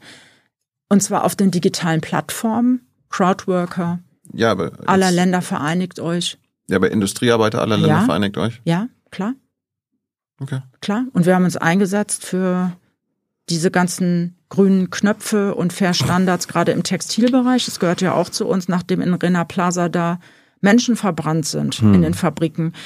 Und das ist schon, äh, nee, das, den Schuh, den ziehe ich mir nicht an, nur weil es da nicht steht. Und den ziehe ich auch nicht für meine Leute an. Ja, sondern wir internationalisieren uns. Wir haben jetzt gerade die Richtlinie für europäische Betriebsräte ja überarbeitet und da sehr gekämpft, dass wir da auch endlich mal ähm, richtige Interventionsrechte bekommen haben. Ich frage ja auch nur, weil ich es nicht gesehen ja, habe. Verstehe. Muss, muss ich ja, ja nachfragen. Dann gebe ich dir unseren Leitantrag vom Gewerkschaftstag, in dem das dann drin steht. Also ich will mhm. nur sagen, wir haben zahlreiche andere Dokumente, in dem das genau drin steht, dass wir unsere ähm, internationale Gewerkschaftsarbeit stärken müssen, damit es kein Ausspielen der Arbeiterklasse gegeneinander gibt. Also das haben wir und findet sich auch in unseren Leitanträgen von letztem Oktober wieder. Wie passt denn, wie passt das denn dazu, dass du die GDL kritisiert hast und von einer unnötigen Spaltung geredet hast und das unsolidarisch sie genannt hast?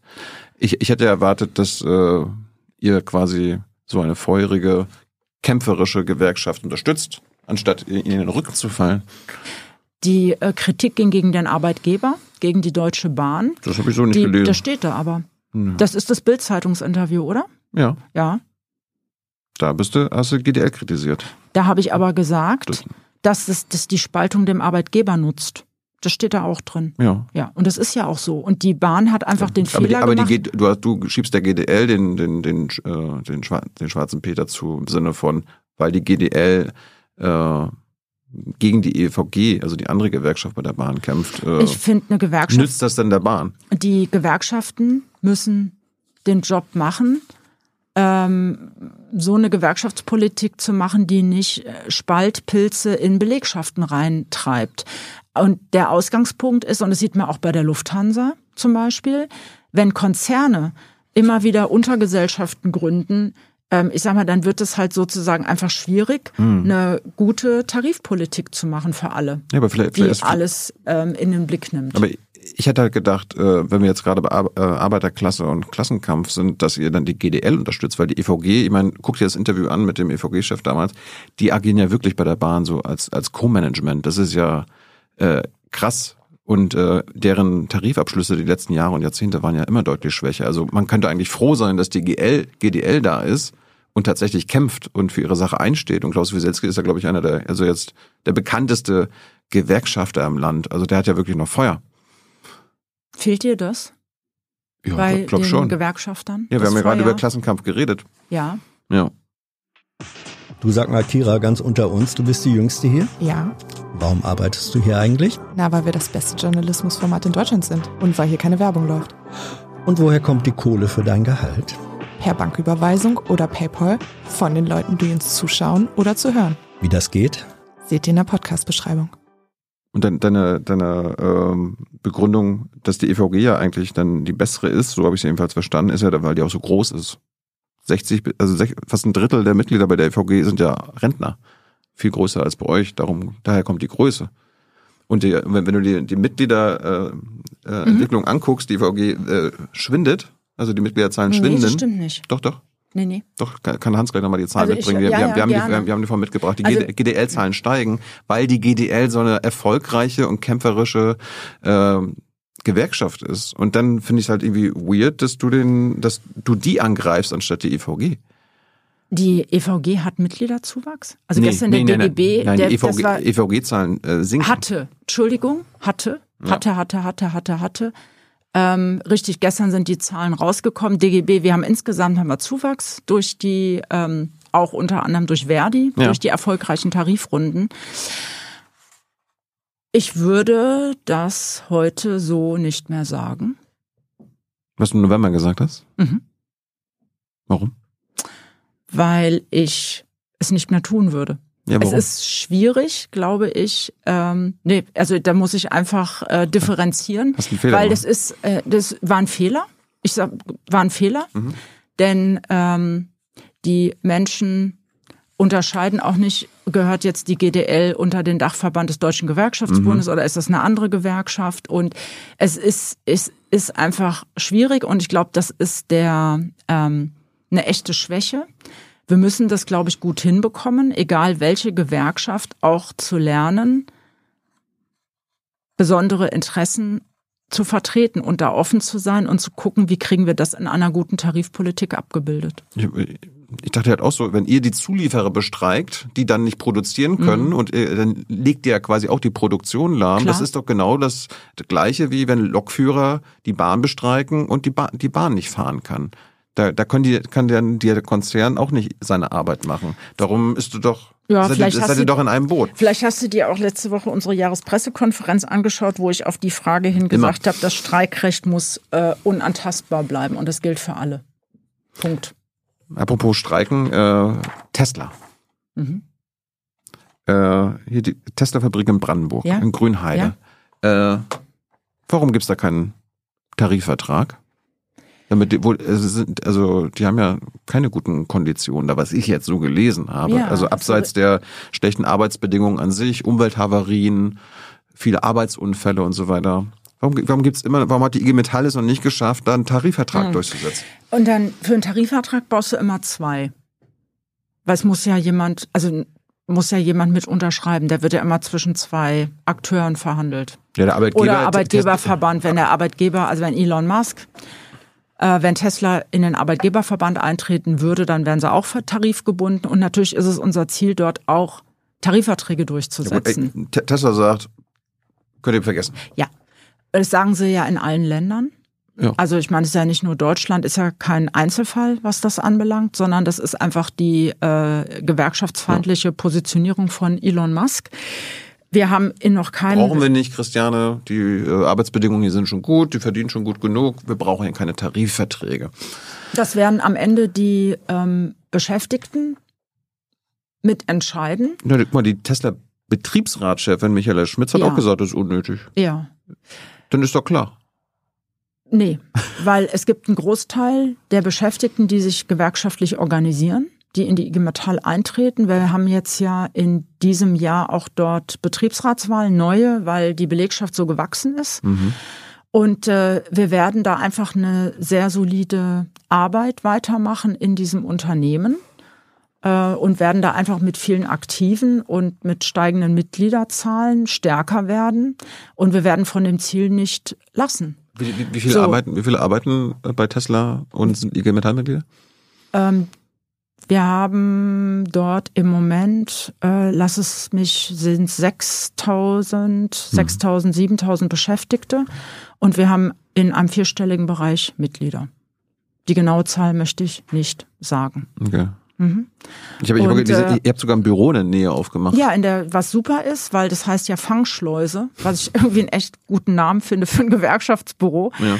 Ähm, und äh, da beraten wir gerade auch Beschäftigte mit, äh, die nicht gut Deutsch können. Also wir haben da in verschiedenen Sprachen haben wir da Berater und Gewerkschaftssekretäre, die die Beschäftigten äh, informieren über ihre Rechte. Und wir haben bei Tesla ein Problem, äh, auch gerade im Bereich, was Arbeitssicherheit und Gesundheitsschutz anbelangt. Und da informieren wir Menschen und Beschäftigte über ihre Rechte. Wie gesagt, haben da eine Mitgliederentwicklung, die uns zufriedenstellt, die ist für uns okay. Und ich wollte mal Aber einen Tarifvertrag stellen- gibt's noch nicht. Ja, aber es gibt in keinem Autounternehmen, in keinem Herstellerunternehmen von Anfang an einen Tarifvertrag, der uns geschenkt wird. Wir müssen uns den überall erkämpfen. Da sind wir wieder beim Thema Klassenkampf. Ja. Das ist eine knallharte Auseinandersetzung. Dafür brauchen wir was an Füßen. Das heißt eine Basis. Wir brauchen Beschäftigte, die sagen, ich will das. Ich will, dass die IG Metall hier stark ist. Ich möchte gerne, dass meine Bedingungen äh, über einen Tarifvertrag geregelt sind. Und das muss sich entwickeln. Und das ist bei einer Belegschaft, die natürlich auch, äh, wo es eine hohe Fluktuation gibt. Das heißt, ähm, es gibt ja auch viele, die da wieder rausgehen und woanders arbeiten, weil ihnen die Bedingungen nicht passen. Und ich sag mal, da was zu haben, dass du da sagst, du hast da einen stabilen Kern, den du organisierst. Ich habe versucht, jahrelang in Callcentern Leute zu organisieren und Tarifverträge durchzusetzen. ist auch schwierig. Ne? Weil zum Teil Teilzeit und dann wird gewechselt, dann hast du wechselnde Belegschaften. Also ich sag mal, da einen stabilen Kern hinzubekommen bei Tesla, das ist eine echte Herausforderung, aber wir werden da weiter dran arbeiten. Und so gucken wir, dass wir dadurch, dass wir die Beschäftigten informieren und mit dem Betriebsrat, die IG Metall organisiert sind, die mit uns zusammenarbeiten. Ähm, das ist leider die äh, Vorsitzende nicht. Und da möchte ich aber einfach drum werben. Und das mache ich auch. Also ich habe ab und zu sehe ich sie und ich gebe mir wirklich auch, äh, gehe da wirklich auch in den Dialog und ins Gespräch und bin da in, in eine Offenheit, weil ich würde sie gerne gewinnen, auch für die IG Metall und mit uns zusammenzuarbeiten. Und ähm, da versuchen wir jetzt erstmal, die Leute einzeln zu unterstützen, dass das für ihre eigene Situation was verändert. Und ich sag mal, die Aktionen, da kann man jetzt drüber streiten, war das jetzt der Erfolg unserer Bewegung, aber faktisch haben die Leute ja auch eine Verbesserung gekriegt. Und das ist auch die Taktik von Musk und von Tesla, beziehungsweise auch von den Zulieferern. Das haben wir schon mal gehabt in der Nähe von Trier. Da haben wir auch uns organisiert, haben gekämpft. Also bevor, er hat uns keinen Tarifvertrag gegeben, aber die Leute haben zehn Prozent mehr Entgelt gekriegt. So, und das, die Belegschaft da im Trierer Raum ist so schlau, die weiß dann, okay, das war jetzt aufgrund unserer Aktivitäten. Mhm. So, das heißt, da war vielleicht der Weg, das Ziel, dass die Leute mehr Entgelt gekriegt haben. Aber wir werden das nicht zulassen, dass wir hier in Deutschland einen Autohersteller haben, der nicht tarifgebunden ist. Betreibt Tesla Union Busting? Ja. Das ist illegal. Ja. Es gibt ja auch Kanzleien, die beraten ja Unternehmen ganz ja. gezielt, wie sie Union Busting machen. Und das finde ich ehrlich gesagt moralisch eine komplette Katastrophe. Warum geht ihr nicht vor Gericht? Zum Teil machen wir das ja.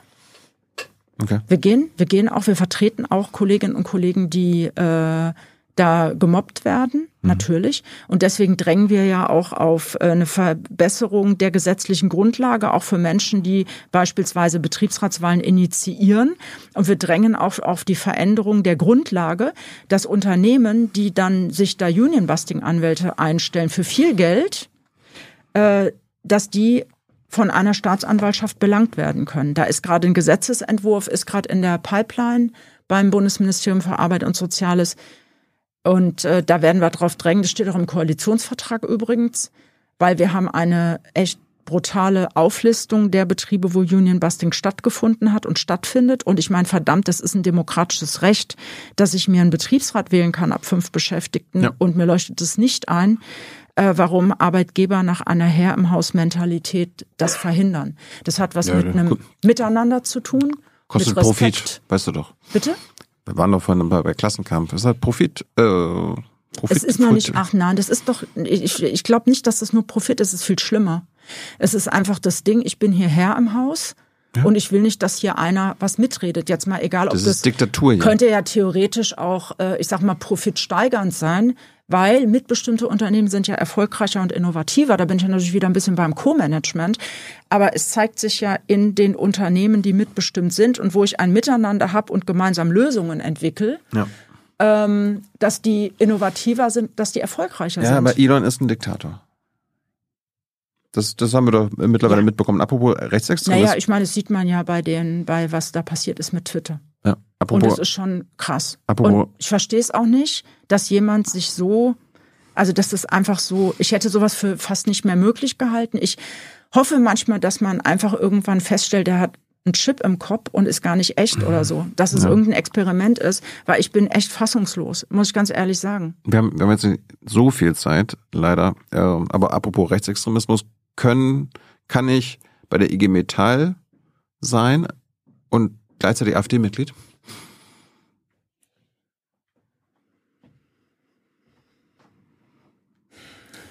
In den Funktionärsebenen nicht. Aber ansonsten Nichts, schon. Nein, wir haben äh, da, ich möchte es mal, möchte mal andersrum anfangen. Wir haben diese Diskussion immer wieder, ob wir so ein, ähm, das Thema der Unvereinbarkeit machen. Andere Gewerkschaften Und haben das? Eine. Ja. Und Immerhin. Ähm, ja, da ist aber die, wir haben eine Diskussion bei uns, dass die, wir hatten das jetzt auch gerade wieder auf dem Gewerkschaftstag. Ich finde es wichtiger und finde es wichtig, dass wir uns, dass wir klare Kante zeigen, dass wir sagen, ähm, das ist, wir, wir tolerieren das nicht, wenn Beschäftigte rassistisch sind, antisemitisch sind, rechtsextrem sind, äh, dass wir dort sehr sehr, sehr klar sind und dass wir da Grenzen ziehen. Aber AfD-Mitgliedschaft ist okay. Die ich kriege das manchmal nicht zusammen, wie Menschen das zusammen kriegen im Kopf, weil das widerspricht die Werte, die widersprechen ja diametral dem, für was IG Metall steht, für die die IG Metall steht. Ja. Solidarität, dann Gerechtigkeit. Macht, dann, dann mach doch daraus ein Ausschlusskriterium. Ja, aber was äh, willst du was ist damit geholfen? Was ist damit ähm, Klare erreicht? Kante? Klare Kante zeigen wir. Klare Kante zeigen wir. Wir zeigen klare Kante ähm, schon länger. Aber wenn, auch AfD, in Spitzenpositionen. aber wenn AfD-Mitgliedschaften okay sind, ist das nicht klare Was heißt Kante? okay? Ähm, wir kriegen, wenn wir, wenn wir AfD-Mitglieder in den, äh, in den Betriebsratsgremien haben, ähm, sind es selten Leute, die auch IG Metall-Mitglieder sind. Ähm, und dort, wo wir Gegenlisten haben, auch von Metallern, die eindeutig recht sind, dann werden die aus der IG Metall ausgeschlossen. Mhm. Das machen wir. Und wir sind klar. Was wir aber auch sind, ist unsere Haltung, dass wir nach wie vor, also wie gesagt, würde ich wirklich differenzieren, ob, ich, ob das jetzt Funktionäre sind mit einem Betriebsratsmandat oder äh, Vertrauensleute sind oder ob das, ich sage mal in Anführungszeichen, einfache Mitglieder sind. Ähm, wir werden, wir führen da Auseinandersetzungen und wir versuchen die Leute, ich sag mal, auch wieder zurückzugewinnen. Aber, aber steht, das, das, steht das zur Debatte bei euch? Also, Was? Ob wir ausschließen? Ja, ich meine, ihr habt 2,2 Millionen Mitglieder. Da ist es sehr wahrscheinlich, dass es da ein paar hundert, ein paar tausend AfD-Mitglieder gibt. Wir erheben das ja sogar. Also wir erheben das nicht mit der Mitgliedschaft, mhm. aber wir erheben das mit der ähm, mit dem Wahlverhalten. Und wir haben schon äh, in den 90er Jahren Studien gemacht ähm, über das Verhalten und Wahlverhalten unserer Mitglieder. Mhm. Und wir stellen, wir wissen, äh, dass wir, lass es 20 Prozent sein, die auch AfD gewählt haben. Und das ist für uns Anlass, sehr klar zu sein. Das heißt, eine klare Kante zu zeigen. Ähm, heißt für uns aber auch, weiter mit diesen Menschen zu streiten und in den Dialog zu gehen und sie versuchen zurückzugewinnen. Kapieren die nicht, wir können das nicht, wir können es doch nicht akzeptieren, ja. dass unsere Belegschaften an den Stellen, an dieser Stelle gespalten werden, sondern da führen wir weiter ähm, die Auseinandersetzung. Ja, kapieren die nicht, dass Faschisten die größten Feinde von Gewerkschaftlern sind? Ich meine, wir brauchen uns nur in die Vergangenheit zurückerinnern. Ja, sicher. Und wir, wir ähm, machen das ja so, dass wir genau aufzeigen, was passiert genau in den Ländern, in denen es einen Regierungswechsel gegeben hat. Was ist da mit Gewerkschaften und Gewerkschaftsrechten passiert? Natürlich, das machen wir ja zum Thema. Wir haben, es gab eine Kampagne AfD Nee, wo wir versuchen, genau mit diesen Sachargumenten aufzuklären und zu sagen, das sind, ähm, es ist ein Politikbild, was sich dann massiv gegen Gewerkschaften richten wird hm. und gegen die Interessen der Arbeiterklasse. Natürlich, das machen wir. Und das ist ein echter, ähm, ich sag mal, das sind echte Auseinandersetzungen. Das heißt, unsere unsere Vertrauensleute gehen dann in die Bereiche, wo die halt wissen, da gibt es äh, rechte Nester und die streiten sich da mit den Leuten, weil natürlich die Antworten äh, da sehr zum Teil sehr einfach scheinen. Ja, also rettet den Diesel, rettet den Verbrenner, diese ganzen Themen äh, ist ja so einfach äh, zu sagen, zurück in die Zukunft, das bleibt alles beim Alten. Mhm. Und da zu argumentieren, was heißt es dann konkret für den Arbeitsplatz, wenn man da jetzt wirklich dran festhalten würde, weil der Arbeitsplatz wäre nämlich dann weg. Und es ist irgendwie das Gegenteil von patriotisch oder arbeitsplatzsichernd.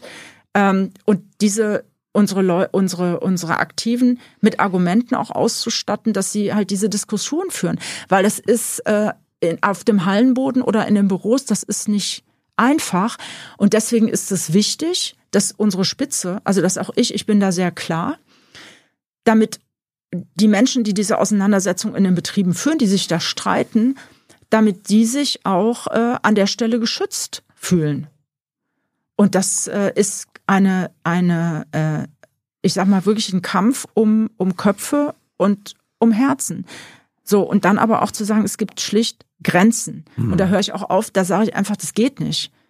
So, und dann fordere ich an der Stelle übrigens auch den Arbeitgeber, weil wenn einer sein Gedankengut im Betrieb so ausbreitet, dann ist auch der Arbeitgeber gefordert, weil ich meine, das ist ja nicht mehr auf dem, auf dem Boden unserer Rechtmäßigkeit. Das ist nicht nur unser Job, also ich sehe das schon insgesamt. Hm. Ähm, und wir sind da klar. Also wir haben gerade auf dem Gewerkschaftstag auch nochmal ein äh, Handlungskonzept verabschiedet, was wir da jetzt machen wollen. Und wir rufen jetzt ja nicht jetzt, wir rufen zu den Demos auf, die jetzt stattfinden, die zum Glück, wo es ja, ich sag mal, auch ein, äh, ein Aufstehen aus der Mitte gegeben hat. Äh, da sind wir dabei. Jetzt auch kommenden Samstag am 3. Äh, werden wir aufrufen als IG Metall. und die Menschen zu stärken, die auf der hellen Seite der Macht sind. Das ist wichtig. Ja, das ist so. Und äh, ich habe nur, äh, sagen mir meine, meine Kolleginnen und Kollegen jetzt gerade auch, ich meine, das ist ja nicht nur, sind ja nicht mehr nur die neuen Bundesländer, da wo wir jetzt die Landtagswahlen haben, Hm. die einfach auch sagen, ähm, lass uns trotzdem gucken, ähm, klare Kante und offene Tür. Lass uns da trotzdem gucken, wie wir da im Gespräch bleiben können. Und äh, wie gesagt, aber das hat irgendwann halt auch ein Ende. Da finde ich, da red ich dann auch nicht mehr. Hans kommt gleich mit den Publikumsfragen. Können wir noch 15, 5 bis 10 Minuten drandenken, weil, weil es gerade so spannend? Ist das okay? Können wir machen. Alles klar. Ich, äh, bei, wir waren bei Tesla als Auto, Auto, äh, Autoindustrie äh, Teil Deutschlands, äh, BMW. Ich hatte noch nie, dass ein Gast einen Apfel isst. Guten Appetit. Entschuldigung. Naja, ist gut. Äh, Ich habe gefragt, du hast gesagt, es ist okay. alles super. Äh, BMW, da bist du ja im Aufsichtsrat. Äh, ähm, da interessiert mich nochmal deine, deine, deine Haltung zur Kurzarbeit. Weil äh, BMW neben Daimler und VW schütten trotz der Staatshilfe, der Kurzarbeit, weiterhin Dividenden an ihre Aktionäre aus. Das heißt, sie bekommen Milliarden an Staatshilfe und denen geht's trotz, also Staatshilfe heißt ja eigentlich, man hilft diesen Unternehmen in Not. Und trotzdem haben sie dann so viel Geld, äh, um Dividenden und äh, Boni auszuschütten. Ist das falsch? Hast du das als Aufsichtsratsmitglied der, bei der BMW AG angemahnt, dass das aufhört? Mm, Es gibt übrigens auch Ergebnisbeteiligung für alle Beschäftigten. Das ist was anderes. Es gibt, nö, es gibt ein durchgängiges System bei BMW, dass wenn die Dividende hoch ausgeschüttet wird, dass auch die Beschäftigten profitieren. Es ist ein konsistentes Beteiligungsprogramm. Ja, mag ja- Aber, mag- das wollte ich mal nur sagen, weil es war dann auch die Schizophrenie, dass Beschäftigte in Kurzarbeit waren und trotzdem eine Ergebnisbeteiligung bekommen haben, die der Betriebsrat ausgehandelt hat. So, also von daher war das, ist es nicht so, dass bei BMW nur Aktionäre bedient werden, sondern es gibt eine Matrix, in der es auch sehr hohe Beteiligungen gibt für die Ja. Beschäftigten. So, Aber- aber, das hat, da, um auf deine Frage zu kommen, wir haben das Thema, das sind ja Versicherungsleistungen. BMW bezahlt ja ein in eine Versicherung, um im Zweifel Leistungen abrufen zu können. Das stimmt, aber, Mhm. aber während äh, Corona musste die äh, Bundesagentur den Bund Mhm, bitten, unterstützen. äh, zu unterstützen. Mhm. Das heißt, am Ende fließt Steuergeld Ja. äh, zur Bundesagentur für Arbeit, die dann diese äh, Kurzarbeit auszahlt. Das, Das heißt, stimmt. das ist Staatshilfe Ja. gewesen. Staatshilfe für Konzerne, die denen es so gut geht, dass sie Dividenden auszahlen können. Ist das nicht grundsätzlich falsch? es ist auf Kurzarbeit setzen, ne? also ein Nothilfeinstrument Mhm. in Anspruch zu nehmen und dann aber Dividenden ausschütten. Und dann muss ich auch noch sagen, dass dort die Kurzarbeit, die staatliche Kurzarbeit, das staatliche Kurzarbeitergeld nochmal vom Unternehmen extrem aufgestockt wurde, sodass die Beschäftigten fast ähm, keine Entgelteinbußen hatten. Also das Unternehmen hat nochmal was draufgelegt. Das, ma- das mag aber ja es sein. ändert deine Frage nicht. Ich finde, es ist kaum zu kommunizieren. Kaum. Hast du das als Aufsichtsratmitglied Ja, wir haben es im von Aufsichtsrat BMW? diskutiert. Was, wie hast du dich da eingebracht? Nee, natürlich. Also wir haben Hast das gesagt, du soll aufhören? überall, wir haben das ja überall als IG Metall thematisiert. Dass das äh, sehr Aber hast du als Aufsichtsratmitglied gesagt, das Ja. muss aufhören? Nein. Ich habe nicht gesagt, es muss aufhören. Wir haben daraufhin, darauf, ich weiß nicht mehr, was, was wir damals diskutiert haben mit den Betriebsräten im Aufsichtsrat, aber es war Thema und es war kritisiert, es war problematisiert, dass das ähm, eine sehr schräge Wirkung ist, die, ich sag mal, in der normal, in der, in der Gesellschaft äh, eher ein Gefühl von, da ist was ungerecht, da gerät etwas in, ähm, in eine Unwucht. Die da oben äh, Ja, klar. machen sich die Genau, Taschen voll genau. und dann noch mit Staatshilfe. Ja, genau, ja. ja. Aber wie gesagt, dann gibt aber es aber, aber halt du hast dich das nicht Argument, dass es aufhört. Nein, Hm. nein, weil dann hätte es zur Folge gehabt, dass sich in dieser schwierigen Phase, was wäre die Alternative gewesen, dass eventuell Leute entlassen worden wären.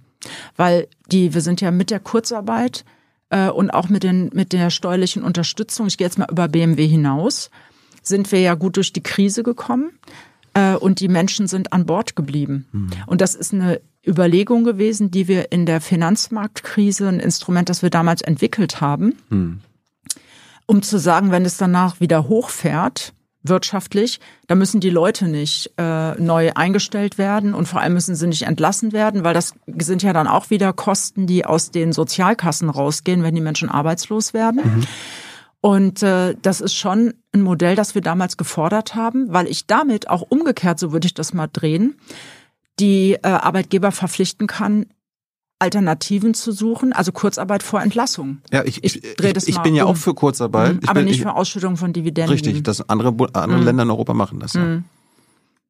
Ist die IG Metall dafür? Äh, welche anderen Länder in Europa machen das? Dänemark. Ach so, die, dass dort keine Dividenden. Die haben die, da- das deutsche Modell der Kurzarbeit übernommen, Mhm. haben dann aber gesagt, ja, aber die Konzerne, die das beanspruchen, keine Boni-Dividenden. Und wir haben das ja bei der Gas, Gaspreisbremse auch gemacht. Mhm. Die Unternehmen, die das äh, in Anspruch nehmen, Ja, wir dürfen keine Dividenden Wir haben es in der Finanzmarktkrise auch gemacht. Da sind ja Es auch die doch. Boni sind ja gekürzt worden, allerdings die der Vorstände. Also ne? fordert die IG Ja. Metall Kurzarbeit natürlich, also die Möglichkeit für Kurzarbeit, aber keine Dividenden ausschalten. Nein, Wieder kein Klassenkampf. wieder kein Klassenkampf, ja. Äh, Dennoch ähm, habe ich, merke ich an, dass ähm, wir das Thema diskutiert haben. gut. Äh, wie lange bist du jetzt bei, bei BMW noch im Aufsichtsrat bei Continental? Du wechselst ja zu VW, ne? Die ähm, Wahl bei Continental findet am 14. März statt. Mhm. Da gehst du raus? Nein. Meinst du nicht, du gehst zu- VW? Ich bin ja im Moment bin ich ja bei BMW und bei Continental. Genau. Und ich würde mein Mandat, wenn die Beschäftigten mir ihr Vertrauen schenken, würde ich bei Continental bleiben. Mhm. Also ich kandidiere, da bin da vorgeschlagen äh, von Seiten der Gewerkschaft, aber die Wahl muss noch Ja, stattfinden. wäre ein Wunder, wenn es nicht passiert. Irgendwie Ja. ja. Ähm, und im denke ja, aber die äh, bei BMW ähm, ist der Plan, dass da ein Wechsel dann stattfindet, wenn ich zu VW in den Aufsichtsrat gehe, beziehungsweise dass es dann vorher stattfindet. Was, Ja. was verdienst du, was bekommst du als Aufsichtsratmitglied von Continental und BMW? In der Summe? Ja. 480.000 Euro. Behältst du die? Nein. Wir haben, äh, wir unterschreiben. Äh, Also übrigens- pro Jahr war das jetzt, ne? Pro Jahr. Ja, ja. Ähm, wir unterschreiben ähm, alle, also auch Betriebsräte, dass wir den Großteil, also wirklich den Großteil, äh, an die Hans-Böckler-Stiftung abführen. Der Das heißt, Großteil wenn heißt? du mehr als 90 Prozent. Okay. Und ähm, das heißt, der, ähm, sobald du kandidierst, wenn du auf ein, wenn du vorgeschlagen wirst, äh, unterschreibst du gleichzeitig, dass du das Geld abführst. Und aus den Stipendien der Hans-Böckler-Stiftung, das ist die gewerkschaftseigene Stiftung, da werden Stipendien finanziert für ähm, Menschen, für Kinder, Jugendliche aus ähm, Arbeiterhaushalten, damit sie sich ein Studium leisten können. Aber äh, du gibst nicht 100 Prozent ab von Mhm. den 480.000. Wie viel behältst du? Kannst, ich spende viel noch nebenher. Also ich muss es jetzt genau rechnen. Nur Pi mal Daumen? Ähm, Pi mal Daumen sind es nochmal dann, äh, ich muss es echt nachrechnen. Ich, aber, ich, aber ein bisschen bleibt in deiner Ja. Tasche. Nein, weil ich das spende. Was verdienst du als IG Metall-Vorsitzender? Zwar im Jahr Ja. 250.000 Euro. Ist das gerechtfertigt? Ist das branchenüblich? Ja. Ich meine, wir haben 2700 Beschäftigte. Mhm. Ähm, und von daher, ich denke, also ich finde es passt. Brauchst keine Gehaltserhöhung? Nein. Brauchst keinen, dafür musst du nicht kämpfen. By the way, ich habe keine Gehaltserhöhung genommen, als ich erste Vorsitzende geworden bin, Wieso nicht? weil ich das nicht wollte. Team. Weil du vorher äh, genauso viel verdient hast und jetzt der Vorsitzende hätte, hätte, würde mehr verdienen. Ja. Okay. So schön. Finde ich auch. Der Fisch stinkt vom Kopf. Ob das so ist, müssen jetzt unser, unser Publikum entscheiden. Hans äh, äh, bringt jetzt die Fragen mit. Danke, Christian, das war super. Hat mir, ehrlich gesagt, mehr Spaß gemacht als mit Jörg, deinem Vorgänger. Jörg war ein bisschen. Keine Spaltung. Nee, Jörg ist ja nicht mehr dabei. Bitte? Alles gut. Jörg ist ja nicht mehr dabei. Ja, du hast ein lebhafteres Temperament und mehr Charisma, würde ich sagen. Okay. Viel Glück in deiner Zeit. Äh, Dankeschön. Ich, du bist ja jetzt ein paar Jahrzehnte jetzt dabei, äh, noch an der Spitze. Was meinst du, 13 Jahre noch bis zur Rente? Mhm. Nein. Ich glaube, das glaube ich, weiß ich nicht. Ich werde ja dann den Weg auch frei. Es sind jetzt off, ne? Nein, nein, Hans kommt jetzt. Wir sind Also, immer noch live. sind wir noch live? Nein, wir sind immer noch live. Oh mein Gott. Ähm, ich meine, irgendwann, ich werde eine sehr verantwortungsvolle Nachwuchspolitik machen. Ganz ehrlich. Ich wollte nur sagen, Ganz wichtig. komm ein paar Jahre noch, noch mal wieder. Ja, Ja? total Jetzt bist du ja am gerne. Anfang deiner Vorsitzendenzeit. Ja, wir ist so. ziehen irgendwann mal Dann reden wir nochmal über Klassenkampf. Bin Auf ich, sehr, bin ich sehr dafür. Ja. Jetzt kommt Hans. Ja, okay, alles klar.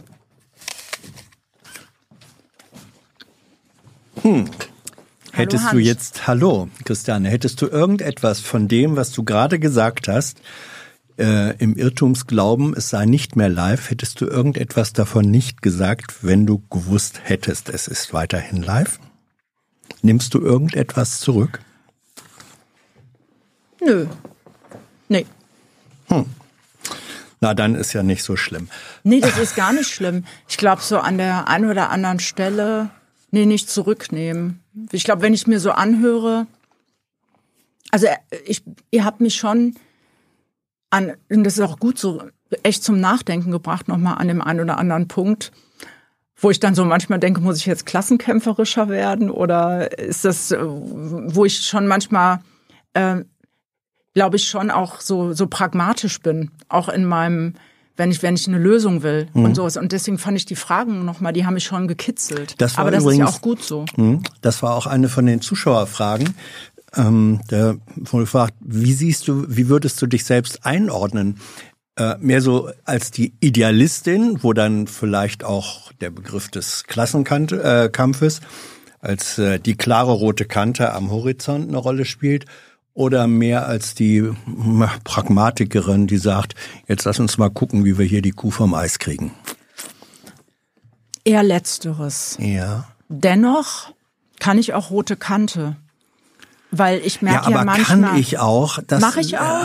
Ja, ich meine, das ist schon das ist eine sehr grundsätzliche Ja. Frage. Ist ruhig den Darf roten ich den roten Apfel, Apfel, den roten essen? Apfel, ja, Der ja. ist echt lecker. Und außerdem gibt er Ja. mir ein bisschen Fruchtzucker und ja, Energie. Das ist super. Nur zu. ich, ich glaube, also ich, ich glaube, ich bin idealistisch Mhm. und äh, ich, ich merke,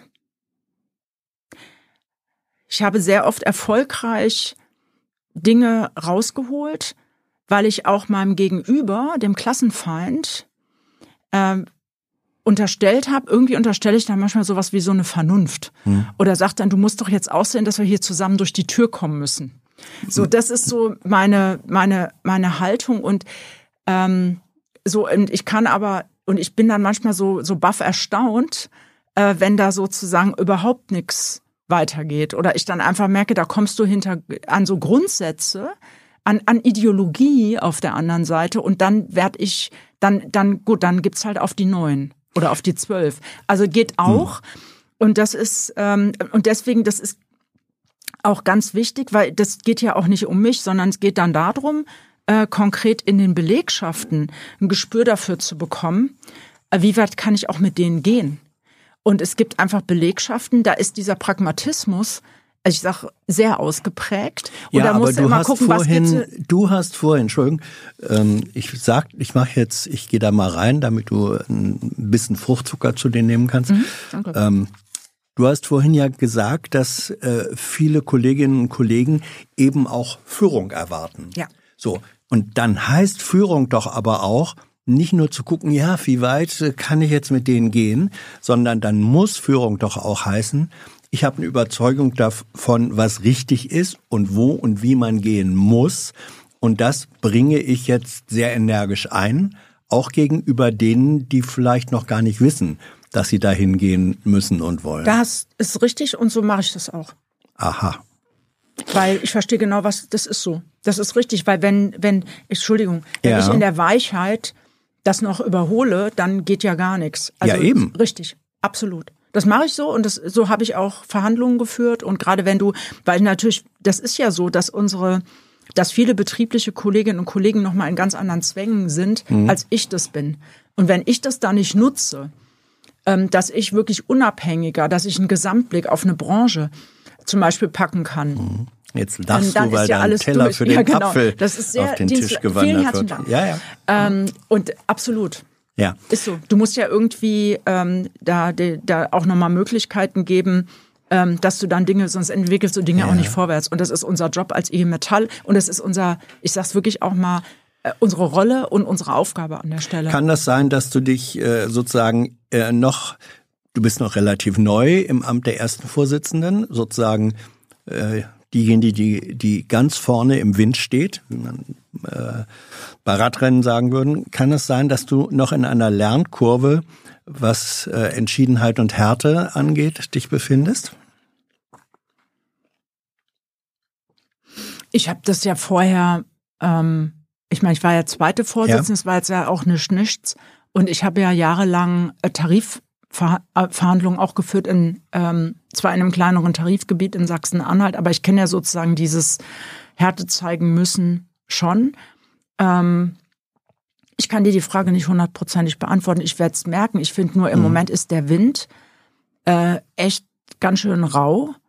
Ähm, und ich, ich, ich, mir, mir fehlt manchmal auf der kapitalistischen Seite ein Verständnis dafür, dass man jetzt eigentlich Dinge wirklich zusammen vorwärts bringen müsste, weil die Gesellschaft so polarisiert ist. Also ich glaube, wenn sich das in den, ähm, ich, ich werbe eigentlich im Moment eher darum, aufgrund der Verwerfungen, die wir gerade gesellschaftlich haben, dass wir eher zusammen gerade an einem Bild arbeiten, wohin wir mit dieser Industriegesellschaft wollen. Da und kommen wir- trotzdem, genau, und das wird, glaube ich, ganz schön haarig und da glaube ich, werde ich Härte entwickeln. Mhm, gut. Ähm, dann wurde drum gebeten, weil ihr vorhin drüber gesprochen habt, äh, du und Thilo, ähm, ist das Union Busting, was, was zum Beispiel Elon Musk und andere äh, da betreiben, wo gesagt, bitte den Begriff erklären. Der ist nicht, der ist nicht jedem geläufig. Sehr gerne. Ähm, Union Busting beschreibt Aktivitäten, ähm, die zum einen gegen äh, überhaupt gewerkschaftliches Engagement gehen, also auch fängt schon da an. Also Deswegen- Behinderung von Gewerkschaftsarbeit Danke an für die sich. Frage, Ja. auch wenn sich Menschen gewerkschaftlich organisieren, zum Beispiel. Mhm. Das wird in einigen Unternehmen nicht gerne gesehen. Dann geht es weiter ähm, mit dem Thema, wenn sich Menschen engagieren und Betriebsräte gründen Mhm. wollen. Also in jedem sechsten Unternehmen wird das wirklich ähm, behindert massiv In welcher Form? ähm, dass dann Menschen gekündigt werden, Mhm. dass Menschen zum Teil mit Privatdetektiven verfolgt werden. Also das haben wir sehr oft, äh, wir vertreten diese Mhm. Menschen dann und ähm, stützen sie auch psychisch, weil das ist ja alles echt total eine echt schwierige Situation. Ähm, das wie gesagt, in jedem sechsten Unternehmen. Und das wäre, äh, ein, ist, ein Union Busting ist die Verhinderung, ich sag mal, jeglichen gewerkschaftlichen Behinderung und Engagements. Verhinderung, Ganz genau. ja. ja. Okay, Genau. Begriff geklärt, soweit. Gut. Danke, für, die, Frage. Frage. ja. Genau. Ähm, was tut die IG Metall, um als Arbeitgeber attraktiver für Menschen mit Migrationshintergrund zu werden? Als Arbeitgeber? Ja, ja, ich verstehe das. Wir haben als äh, einzige Organisation, als einzige Gewerkschaft bei uns eine Studie gemacht, wo wir überhaupt mal ermittelt haben, wie viele Menschen, wie viele Mitglieder mit Migrationsgeschichte haben wir bei uns. Es sind mehr als 500.000. Das heißt, wir bilden in unserer Mitgliedschaft erstmal den, den Schnitt der Gesellschaft gut ab, auch in Führungspositionen bei uns in den Betriebsratsgremien. Wir haben uns jetzt vorgenommen. Wir haben jetzt eine Erhebung gerade gemacht bei unseren 2700 Hauptamtlichen, wie es da aussieht. Und da stellen wir fest, dass wir ähm, Luft nach oben haben, aber nicht schlecht sind. Bei ungefähr 20 Prozent. Ähm, Schnitt wäre bei 25, also da müssen wir was tun. Was machen wir konkret? Wir achten darauf, wenn wir äh, unsere Rekrutierungswege, wo kr- kriegen wir Leute her, wo kriegen wir Fachkräfte her? Deswegen herzlich die Einladung, mal auf unsere Homepage zu gehen und zu gucken, äh, bei die IG Metall bewirb dich, Trainee-Ausbildung machen wir bei uns. Ähm, und da achten wir drauf, dass wir Menschen mit Migrationshintergrund einstellen und auch genug Kolleginnen. Äh, weil das ist, äh, sind unsere Zugangswege, wie wir neue Leute im Regelfall an Bord bekommen. Ja. Da also da sind sind auch wir- Quereinsteiger ja, dabei, um okay. das gleich mal zu sagen. Deswegen ein kleiner Werbeblock für uns als Arbeitgeberin. Ja, äh, zur Frage IG Metall als Arbeitgeberin gab es mehrere äh, Fragen, offenbar auch von Menschen mit, ich würde jetzt mal sagen, Insiderkenntnissen. Äh, da hat jemand geschrieben vorab schon, Warum betreibt die IG Metall, die sich für gute Arbeit einsetzt, nicht mal die Pforte, also äh, den, den Eingang ihres Hochhauses in Frankfurt selbst, sondern mit der Fremdfirma Visag zu schlechteren Arbeitsbedingungen? Mhm. Ist das so? Visag? Äh, ja, das ja, ja. ist ein Dienstleistungsunternehmen, genau. das, das so Pförtnerdienste und Ganz so. Ganz genau. Und, ja. und die machen auch, ähm, die, die Visag-Kolleginnen und Kollegen reinigen auch bei uns. Das ist nicht nur Pförtnerdienst. Ähm, und die sind tarifgebunden. Also wir mhm. haben bei uns eine Richtlinie bei der IG Metall, dass wir nur ähm, tarifgebundene Unternehmen beauftragen. Also das, was gerade die Regierung versucht, äh, gesetzlich neu zu machen, nämlich Vergaberichtlinie, dass das tarifgebundene Unternehmen sein müssen, das setzen wir seit wirklich Jahr und Tag um. Und die Visag-Kolleginnen und Kollegen sind in einem tariflichen Arbeitsverhältnis beschäftigt. Warum sind die Warum, aber nicht bei euch direkt beschäftigt? Da muss ich fragen. Mhm. Ähm, es gab dann eine ähnliche Frage. Das sind zum Teil symbolische Sachen, die sind aber nicht unwichtig. Ähm, da wurde auch gesagt, warum werden zum Beispiel, das ist das jetzt angemeint, auch Reinigungs- und Putzdienste von Fremdfirmen äh, geleistet und stimmt es, dass die in Frankfurt in eurer Zentrale nicht durch den Haupteingang dürfen, sondern durch den Hintereingang äh, Nein. rein müssen? Stimmt Nein, nicht. Das stimmt nicht. Mhm. Ich halte den Kolleginnen sehr oft die Tür auf. Ah. Von daher kann ich das eindeutig widerlegen. Mhm. Ja. Gut, äh, nochmal zum Bereich, den wir davor hatten, nämlich Mitgliederwerbung. Ähm, wie sieht es mit der Mitgliederwerbung äh, bei der IG Metall aus, besonders im Bereich IT, Ingenieure und AT-Kräfte, also äh, außerhalb übertariflich, äh, außerhalb des Tarifs äh, bezahlt? Sehr gut. Was heißt sehr gut? Wir haben da in der Gruppe im letzten Jahr den höchsten Mitgliederzuwachs gehabt von 11,6 oder 11,8 Prozent. Das war die Gruppe, mhm. die spannenderweise, ähm, wo wir die höchsten Zuwachsraten hatten. Weißt du warum? Ja, weil wir in einigen Bereichen sehr erfolgreich Auseinandersetzungen geführt haben um Tarifverträge, beispielsweise bei Athos, großer IT-Dienstleister in Deutschland, haben wir mittlerweile einen sehr guten Organisationsgrad. Das ist ein reines IT-Unternehmen. Und ähm, in vielen Bereichen, auch in der Forschung und Entwicklung, auch in unseren Konzernen, auch Auseinandersetzungen geführt haben, um auch äh, Standortsicherung, wenn es um Verlagerungen gegangen ist von diesen Tätigkeiten Richtung Asien das ist ja nicht so, dass da alles äh, easy ist oder Friede, Freude, Eierkuchen ist, sondern ganz im Gegenteil, wir haben gerade eine neue angekündigte Verlagerungswelle genau von diesen F&E und IT-Tätigkeiten Richtung äh, Asien, Indien. Und das sind schon äh, spannende Themen, mit denen wir uns da ähm, auseinandersetzen und versuchen, diese Dinge und, und diese Dinge zu verhindern mit den Belegschaften. Ähm, du hast äh, in, in mh, einer Debatte mit äh, Unternehmern äh, unter anderem auch gesagt, in den nächsten Jahren äh, entscheidet sich, was überhaupt noch in Deutschland an äh, industrieller Potenz ähm, und industrieller Wertschöpfung stattfindet und hat es dann, glaube ich, auch das Beispiel genannt, hast gesagt, ja, wenn es so ist, dass äh, ein Zulieferbetrieb für die Automobilindustrie bestimmte Komponenten nicht mehr herstellen kann in Deutschland, weil die Produktion vielleicht in die Slowakei äh, abgegeben ist, müssen wir dafür sorgen, dass dafür an diesem Standort etwas anderes äh, steht. Ist das eine Strategie und ist die erfolgreich? Es ist unsere Forderung und es ist eine, ich finde es schon strategisch. Und äh, da, also mal anknüpfend eben an die Debatte ja. Klassenkampf oder Co-Management. Und da komme ich natürlich schon aus dem Punkt, um Arbeitsplätze zu sichern, komme ich in der Tat in ein Co-Management, weil was machen unsere, was machen wir mit unseren Betriebsräten? Wir, wir holen uns äh, auch Institute rein und machen mit denen mit Design Thinking, versuchen wir wirklich zu entwickeln, was kann ich ähm, mit diesem Produkt, das ich habe, das vielleicht ausläuft, was kann ich mit der Technologie, was kann ich da ähm, vielleicht für ein anderes Produkt daraus entwickeln. Ich will das konkret, ein Beispiel, ähm, Bremsentechnologie haben wir dann in, bei einem Zulieferer gesagt, lass uns die doch für das ganze Themenfeld der fahrerlosen Transportsysteme, das sind diese kleinen Dinger, die mhm. da in der Produktion rumfahren, lass uns doch diese Kernkompetenz nutzen und lass uns das doch weiterentwickeln, so dass wir daraus aber ein neues Produkt fertigen können. Und ähm, das sind Dinge, die wir tun, weil wir damit Arbeitsplätze ähm, retten können, halten können. Deswegen habe ich mich ja verstiegen zu der Forderung oder wir uns äh, Weiterentwicklung des Betriebsverfassungsgesetzes, eine Mitbestimmung bei strategischen Entscheidungen. Ja, das war auch eine Frage. Ähm, ja. Seid ihr dafür? Hängt ich meine, du hast es fast beantwortet, ähm, dass die Mitbestimmungsmöglichkeiten erweitert werden müssen gesetzlich. Ja an den Stellen, gerade was strategische Ausrichtung von Unternehmen anbelangt und auch äh, Weiterbildung, weil das sind so zwei Seiten einer Medaille. Mhm. Und äh, da weiß ich aber, das ist so, wenn man das den, ne, den Arbeitgebern gerade sagt, das ist so, als würden die sofort Wurzelbehandlung brauchen oder Schmerzen kriegen. Ganz schlimmes Thema, aber ich glaube, wir haben gerade so viel Umbrüche in den Industrien, dass es einfach schlau wäre, auch auf der Ebene die Köpfe zusammenzustecken, früher und wirklich zu überlegen, was können hier Perspektiven sein.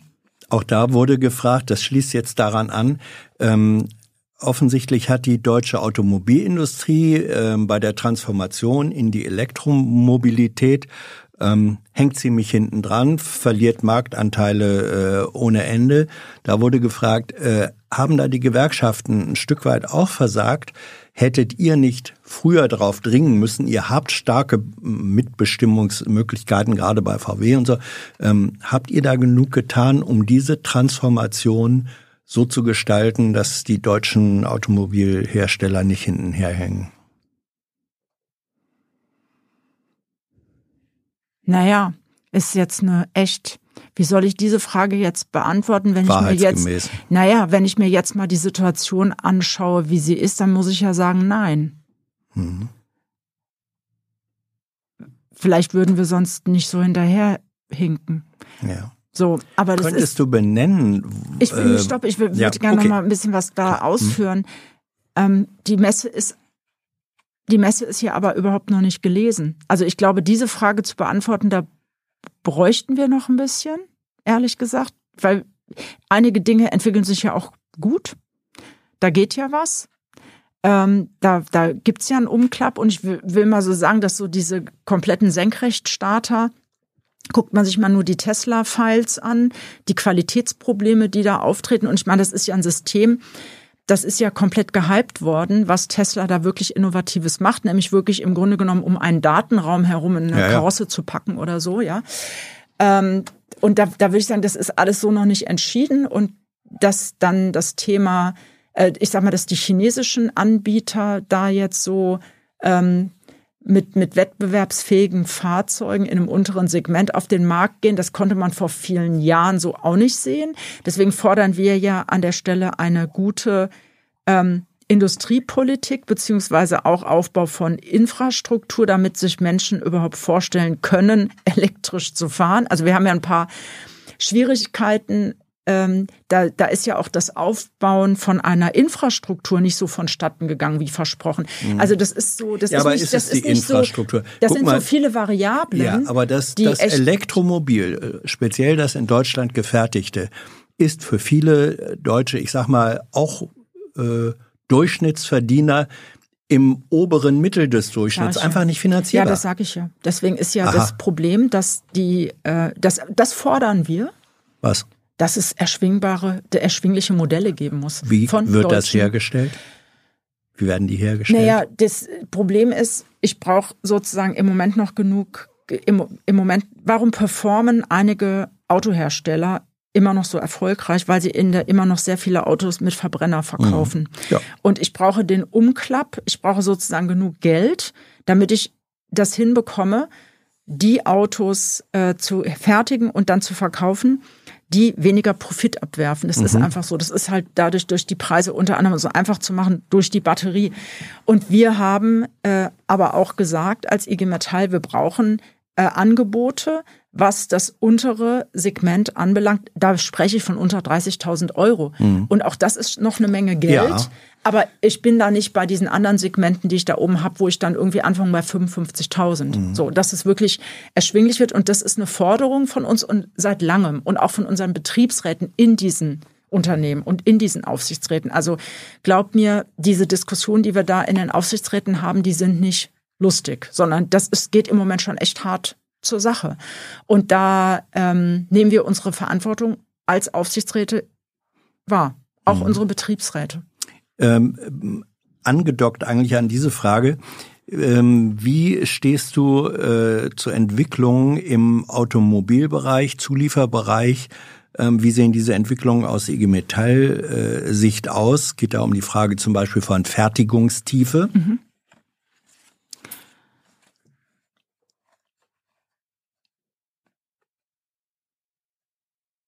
Mehr, das ist jetzt mit dem Zulieferbereich, ist das jetzt eine echt schwierige Frage als jetzt im, ich sag mal, beim Endhersteller, weil da mhm. würde mir das jetzt sozusagen leichter fallen, weil ich sag mal, das, was natürlich an Wertschöpfung bei einem Autohersteller nicht ist, das ist ja das, was im Regelfall bei den Zulieferern landet. Ja. So würde ich das mal. Und unsere, ähm, was wir schon mitgemacht haben, auch als IG Metall, als Betriebsräte, äh, als es sozusagen diese ganze Debatte über Wertschöpfungstiefe gegeben hat, mhm. ähm, dass wir zum Teil das ganze Thema, was gibt man sozusagen raus, was muss man aber drin behalten, ähm, das ist durchaus, das ist immer sehr konfliktbeladen, weil ich habe auf der einen Seite die Kostenstruktur und ich kriege das dann vermeintlich woanders irgendwie billiger her, verliere damit aber Beschäftigung mhm. am Ende. So, und dann zu gucken, wie kann ich da einen Umklapp machen und was entsteht vielleicht dann dadurch an Neuem, wo ich die Leute hinqualifizieren kann. Also ich sage mal, das ist eigentlich ein permanenter Kampf.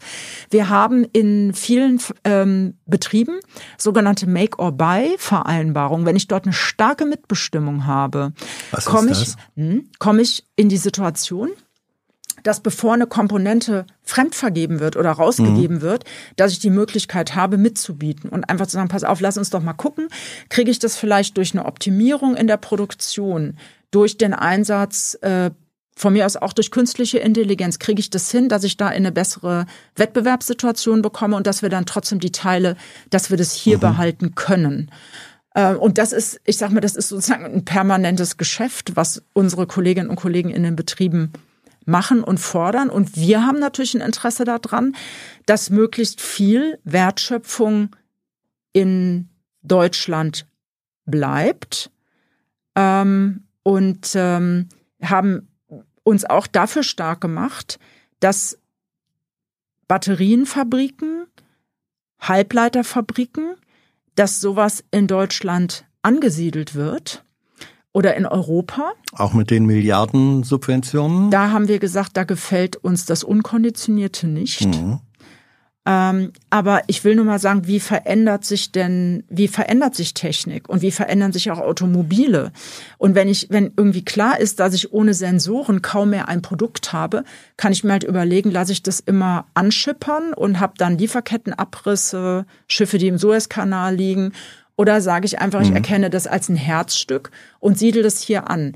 Das heißt, wir sehen ja durchaus, wo ich Verschiebungen habe. Und unser Ziel ist, ähm, am Ende äh, Möglichkeiten auch zu schaffen, dass neue Beschäftigung entsteht, neue Arbeitsplätze, tarifgebundene, äh, wo auch unsere Beschäftigten, die vielleicht in, in Bereichen arbeiten, äh, die, wo ich abnehmende Beschäftigung habe, dass die dann auch Perspektiven haben. Mhm. Mag sich vielleicht ein bisschen abgedreht anhören, aber wenn ich das in einigen Regionen mir anschaue, dann geht es durchaus. Also wir wollen da regional gucken, weil die Menschen kann ich nicht verpflanzen vom Süden in den Norden oder nur weil in Dresden eine neue Chipfabrik entsteht.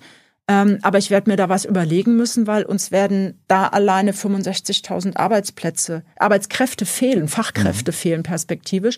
Und da muss ich mir schon überlegen, und das sehe ich mit als schon als unseren Job. Das ist, kann ich sagen, kann, soll Infineon machen und Intel. Aber ich will ja, wir wollen ja auch Perspektiven schaffen, wo zukünftig tarifgebundene Arbeitsplätze entstehen und wie, wie kriege ich einen Anreiz hin, dass Beschäftigte auch dahin gehen. Ich will ja, mhm. dass das hier stattfindet. Christiane, ich weiß, äh, dass du in sechs Minuten hier raus muss. Das ist eine, sozusagen die Deadline. Wollen wir eine kleine Schnellfragerunde versuchen, mal sehen, wie weit du meinst wir noch kommen. insbesondere eine Schnellantwortrunde? ich quite, tue mein Bestes. Quite right. Ja. Ähm, welche Auswirkungen hat die äh, Korrektivrecherche, also dieses Rechtstreffen in äh, Potsdam, auf die Arbeit ähm, der IG Metall? Welche Strategien habt ihr gegen rechtsextremen Verein Zentrum Automobil? Das ist eine mehrgliedrige Frage. Mhm. Wir haben die Konzepte nicht erst seit Korrektiv, sondern sehr, sehr über sehr, sehr, sehr, sehr mhm. viele Jahre. Äh, Bildungsarbeit, Stammtischkämpferinnen, Ausbildung, ähm, Qualifizierung unserer Funkis, das hatte ich ja vorhin angesagt, ja. damit die an der Linie, damit die auf dem Shop, auf dem Hallenboden in den Büros richtig diese Diskussionen bestehen können. Und wir haben diese Strategie ja äh, mit Zentrum Automobil, das war ja erfolgreich. Wir haben ja da, die haben ja super wenig Mandate bekommen äh, insgesamt, aber wir äh, wissen, dass Höcke hat ja den Unver die Unvereinbarkeit zwischen AfD und Zentrum mhm. aufgehoben und er hat ja auch gesagt, der Betrieb ist das neue Kampffeld für ihn, mhm. nämlich da an die Leute dran zu kommen und darauf äh, sind wir vorbereitet. Braucht es eine zweite Kampagne wie die gelbe Hand? Wann war das? Vor 20 Jahren etwa. Mach meinen Kumpel nicht an kam von der französischen Gewerkschaftsjugend, mhm. wurde in die deutsche SOS Unternehmen. Racism. Ja, ähm, braucht es also eine, eine solche Kampagne aktiv gegen Rassismus äh, im Betrieb 2.0? Ja. Was hältst du vom Streikverbot für Beamte? Nichts. Soll abgeschafft werden?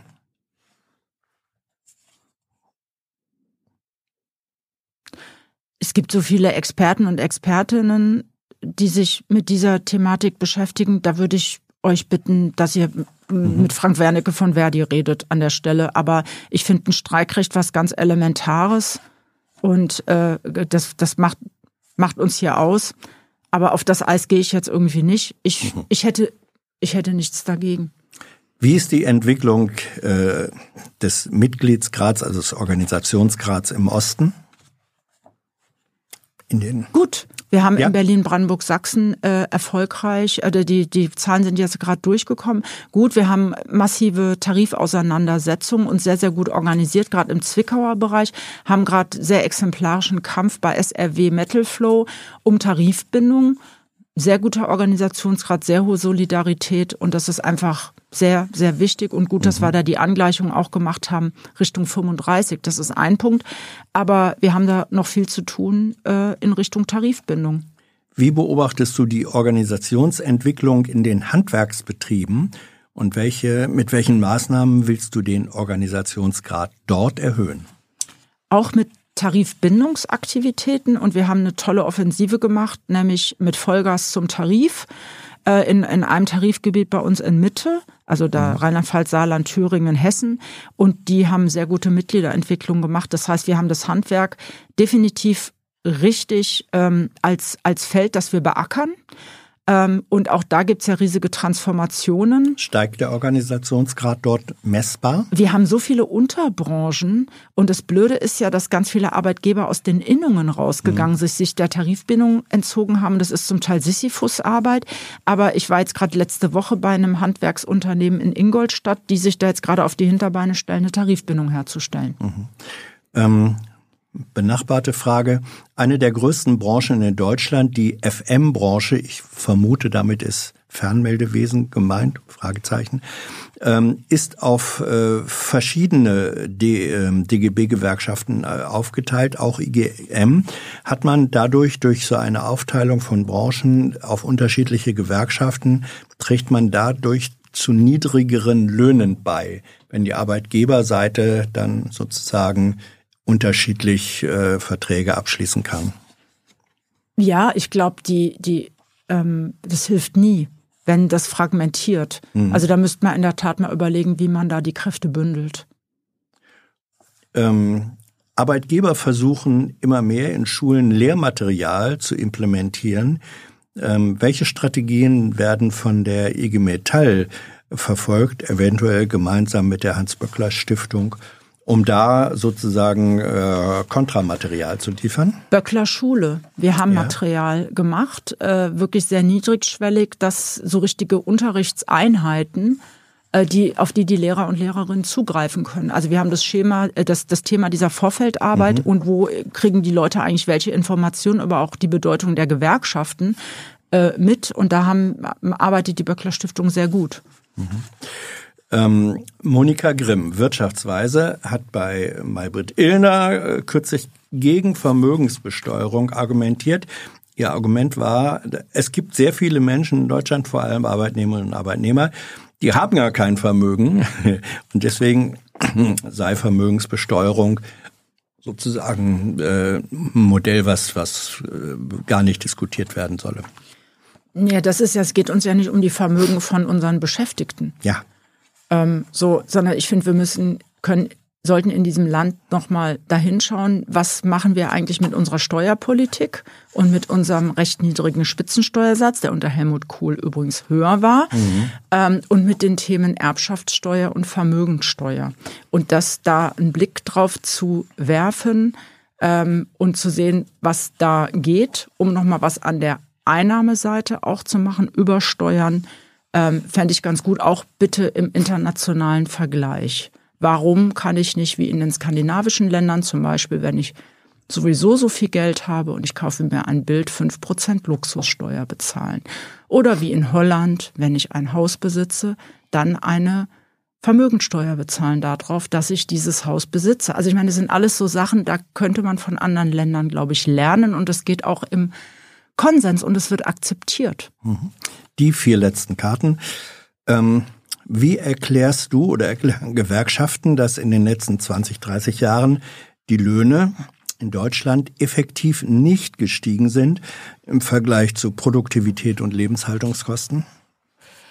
Wir gucken uns äh, die Zahlen immer wieder an im Rahmen von unseren Tarifrunden. Und wenn ich mir das mittlere Segment anschaue, kann ich das im Moment nicht bestätigen, sondern wir müssten das dann insgesamt schauen und haben ja dann da auch probiert, beispielsweise durch äh, Themen wie Inflationsausgleichsprämie, das war ja für uns auch eine mhm. soziale Komponente, zu sagen, dass ich da gerade versuche, Menschen mit weniger Geld eigentlich dann sozusagen andere Zuwächse zu bescheren, als ich das mit für Menschen mache, die in höheren Einkommenssegmenten sind. Mhm. Warum sind deutsche Gewerkschaften grundsätzlich gegen jede Form ähm, aktienbasierter Rentenmodelle la Norwegen oder Schweden oder auch gegen Mitarbeiteraktien? Seid ihr da? Wir haben insgesamt eine in Deutschland leider keine Aktienkultur. Leider? Und ja. Ah. Ja.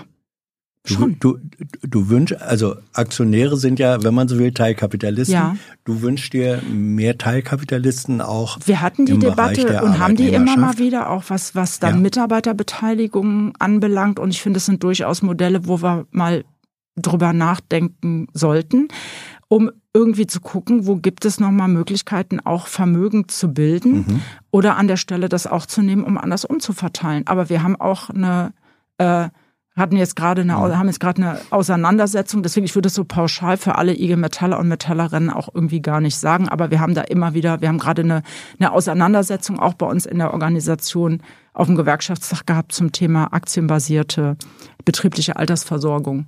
Und die ist dagegen ausgegangen. Also da hat sich einfach der Großteil des Gewerkschaftstages dagegen ausgesprochen. Hat sich die Streitkultur in der Gesellschaft in Deutschland zum Positiven oder zum Negativen gewandelt und spiegelt sich das in Tarifauseinandersetzungen wieder? Ja, sie hat sie, ich weiß gar nicht, ob ich positiv oder negativ erstmal sagen soll. Ich, ich doch es negativ. Es wird im Moment mehr es ist gestreikt. Verrot. Ja, ach so, Streit oder Streik? Ähm, äh, sorry, äh, Streitkultur ist Streit, richtig. ne? Da habe ich einen genau. Fehler gemacht. Ja, ja, alles Tut mir gut. leid. Genau, ja. ja. Hm. Äh, Streitkultur, ähm, da, das, das, das nimmt zu. Ja. Ähm, ich nehme äh, eine, so, eine, so eine echte Verschärfung, Verhärtung, zum Teil Verrohung. Also ich bin jetzt echt kein, also ich, ich streite mich auch gerne. Ähm, Aber du bist eine die, softe Streiterin, nicht? Kommt drauf an. Also ich kann auch anders. Ja? Ja. Wer hat das schon erfahren? Uh. ähm, schon Kollege, also schon Ko Arbeit, Arbeitgeber, mhm. Kolleginnen und Kollegen. Also wenn es hart kommt, also ich kann mich auch ähm, ich kann mich auch gut streiten und hart streiten, aber ich bin schon eher äh, eine, die versucht Kompromisse zu verstehen. Ich höre erstmal zu, bevor ich irgendwie draufhaue. Ich versuche wirklich zu verstehen. Ich versuche Parteien zusammenzuführen. So würde ich, das mache ich schon. Ja, ist so. Ich bin jetzt gar nicht so, weiß gar nicht, ob das ist gar nicht so ein Harmoniebedürfnis, aber ich will am Ende irgendwie eine Lösung. So, mhm. stehe da nicht so drauf, wenn sich Sachen so komplett verkanten finde ich schwierig. Also eine so, aber, äh, moderierende ähm, äh, Lösungspragmatikerin, ja? Ja, schon moderiere, mhm. ja, aber schon auch mit Position da drin. Mhm. Ja, halte ich auch nicht mit hinterm Berg. Äh, aber nochmal, um auf die Frage ja. zurückzukommen, es ist schon, ähm, schon, die Frage ist wirklich mit der Streitkultur, ähm, für mich gehört dazu, dass ich dann auch akzeptiere oder vielleicht auch mal sage, ja, der andere Mensch hat recht. Und ich finde, das ist immer, ich nehme schon eine, ähm, da schon eine Verrohung war ähm, und dass da so ein paar Tabus auch gebrochen werden, auch Menschen zu beleidigen. Und das ist, äh, das, das finde ich schwierig, weil das natürlich echt stark auch über soziale Medien getriggert wird. Ähm, und auch ein Bashing zu machen von Leuten. Und da mache ich mir manchmal, da, da mache ich mir schon, habe ich schon Angst oder sehe manchmal, dass da Sachen echt kaputt gehen. Und wie du das dann am Ende wieder zusammenführst und sortierst, finde ich, ähm, finde ich schwierig.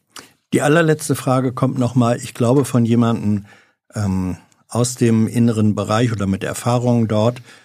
Hm, was gedenkst du gegen den zunehmenden Ausfall aufgrund psychischer Belastungen bei IG Metall Beschäftigten zu unternehmen? Diese steigen, diese Ausfälle äh, wegen psychischer Belastung steigen von Jahr zu Jahr, weswegen auch die Mitarbeiterfluktuation seit Jahren kontinuierlich steigt. Ist das so?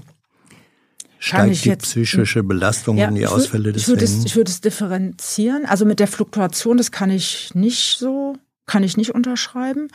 Aber ähm, wir haben insgesamt, und das finde ich gut, ähm, wir haben ja insgesamt eine Tendenz, dass psychische Belastungen ernster genommen werden. Das, das wurde ja vor vielen Jahren, wurde das ja zum Teil einfach irgendwie abgetan, so du hast da ein Problem und man mhm. hat es wenig auf äußere Bedingungen zurückgeführt oder auf die Arbeitsbedingungen zum Beispiel. Das wurde sehr stark privatisiert. Die Frage bezieht sich auf, glaube ich, Beschäftigte bei der Gewerkschaft. Ja, ja ich wollte ja. sagen, okay. dass glaub, wir ja da auch im Trend sind, dass es, glaub, dass es eine höhere Sensibilität gibt für psychische Erkrankungen. Mhm. Und das ist ja auch gut. Was wir machen, ähm, wir machen ähm, im Gegensatz zu vielen Unternehmen sehr konsequent eine psychische Gefährdungsbeurteilung. Wir haben bei uns ähm, 2018 eine sehr große hauptamtliche Befragung gemacht, wo wir diesen Themen auch äh, auf den Grund gegangen sind. Und das ist schon noch ein Stück die Grundlage für unser Handeln. Wir haben jetzt konkret ähm, auch sogenannte ähm, Entlastungs-, so Personalpools nochmal aufgebaut, damit wir Menschen konkret dann entlasten können, indem sie einfach ähm, einen Kollegen oder eine Kollegin an die Seite gestellt bekommen oder ich sag mal der Rest vom Team, wenn dann jemand arbeits krankheitsbedingt ausfällt, nicht die Arbeit mitmachen muss. Wir haben sehr unser Personalchef oder wir alle zusammen, wir haben sehr strukturell ähm, da Dinge geändert, indem wir noch mal mehr Leute eingestellt haben äh, genau für diese Situation, dass es da einfach einen guten Ersatz gibt, falls jemand krankheitsbedingt raus muss und dass dann nicht, äh, ich sag mal, das verbleibende Team einfach die Arbeit für diesen Menschen mitmachen muss.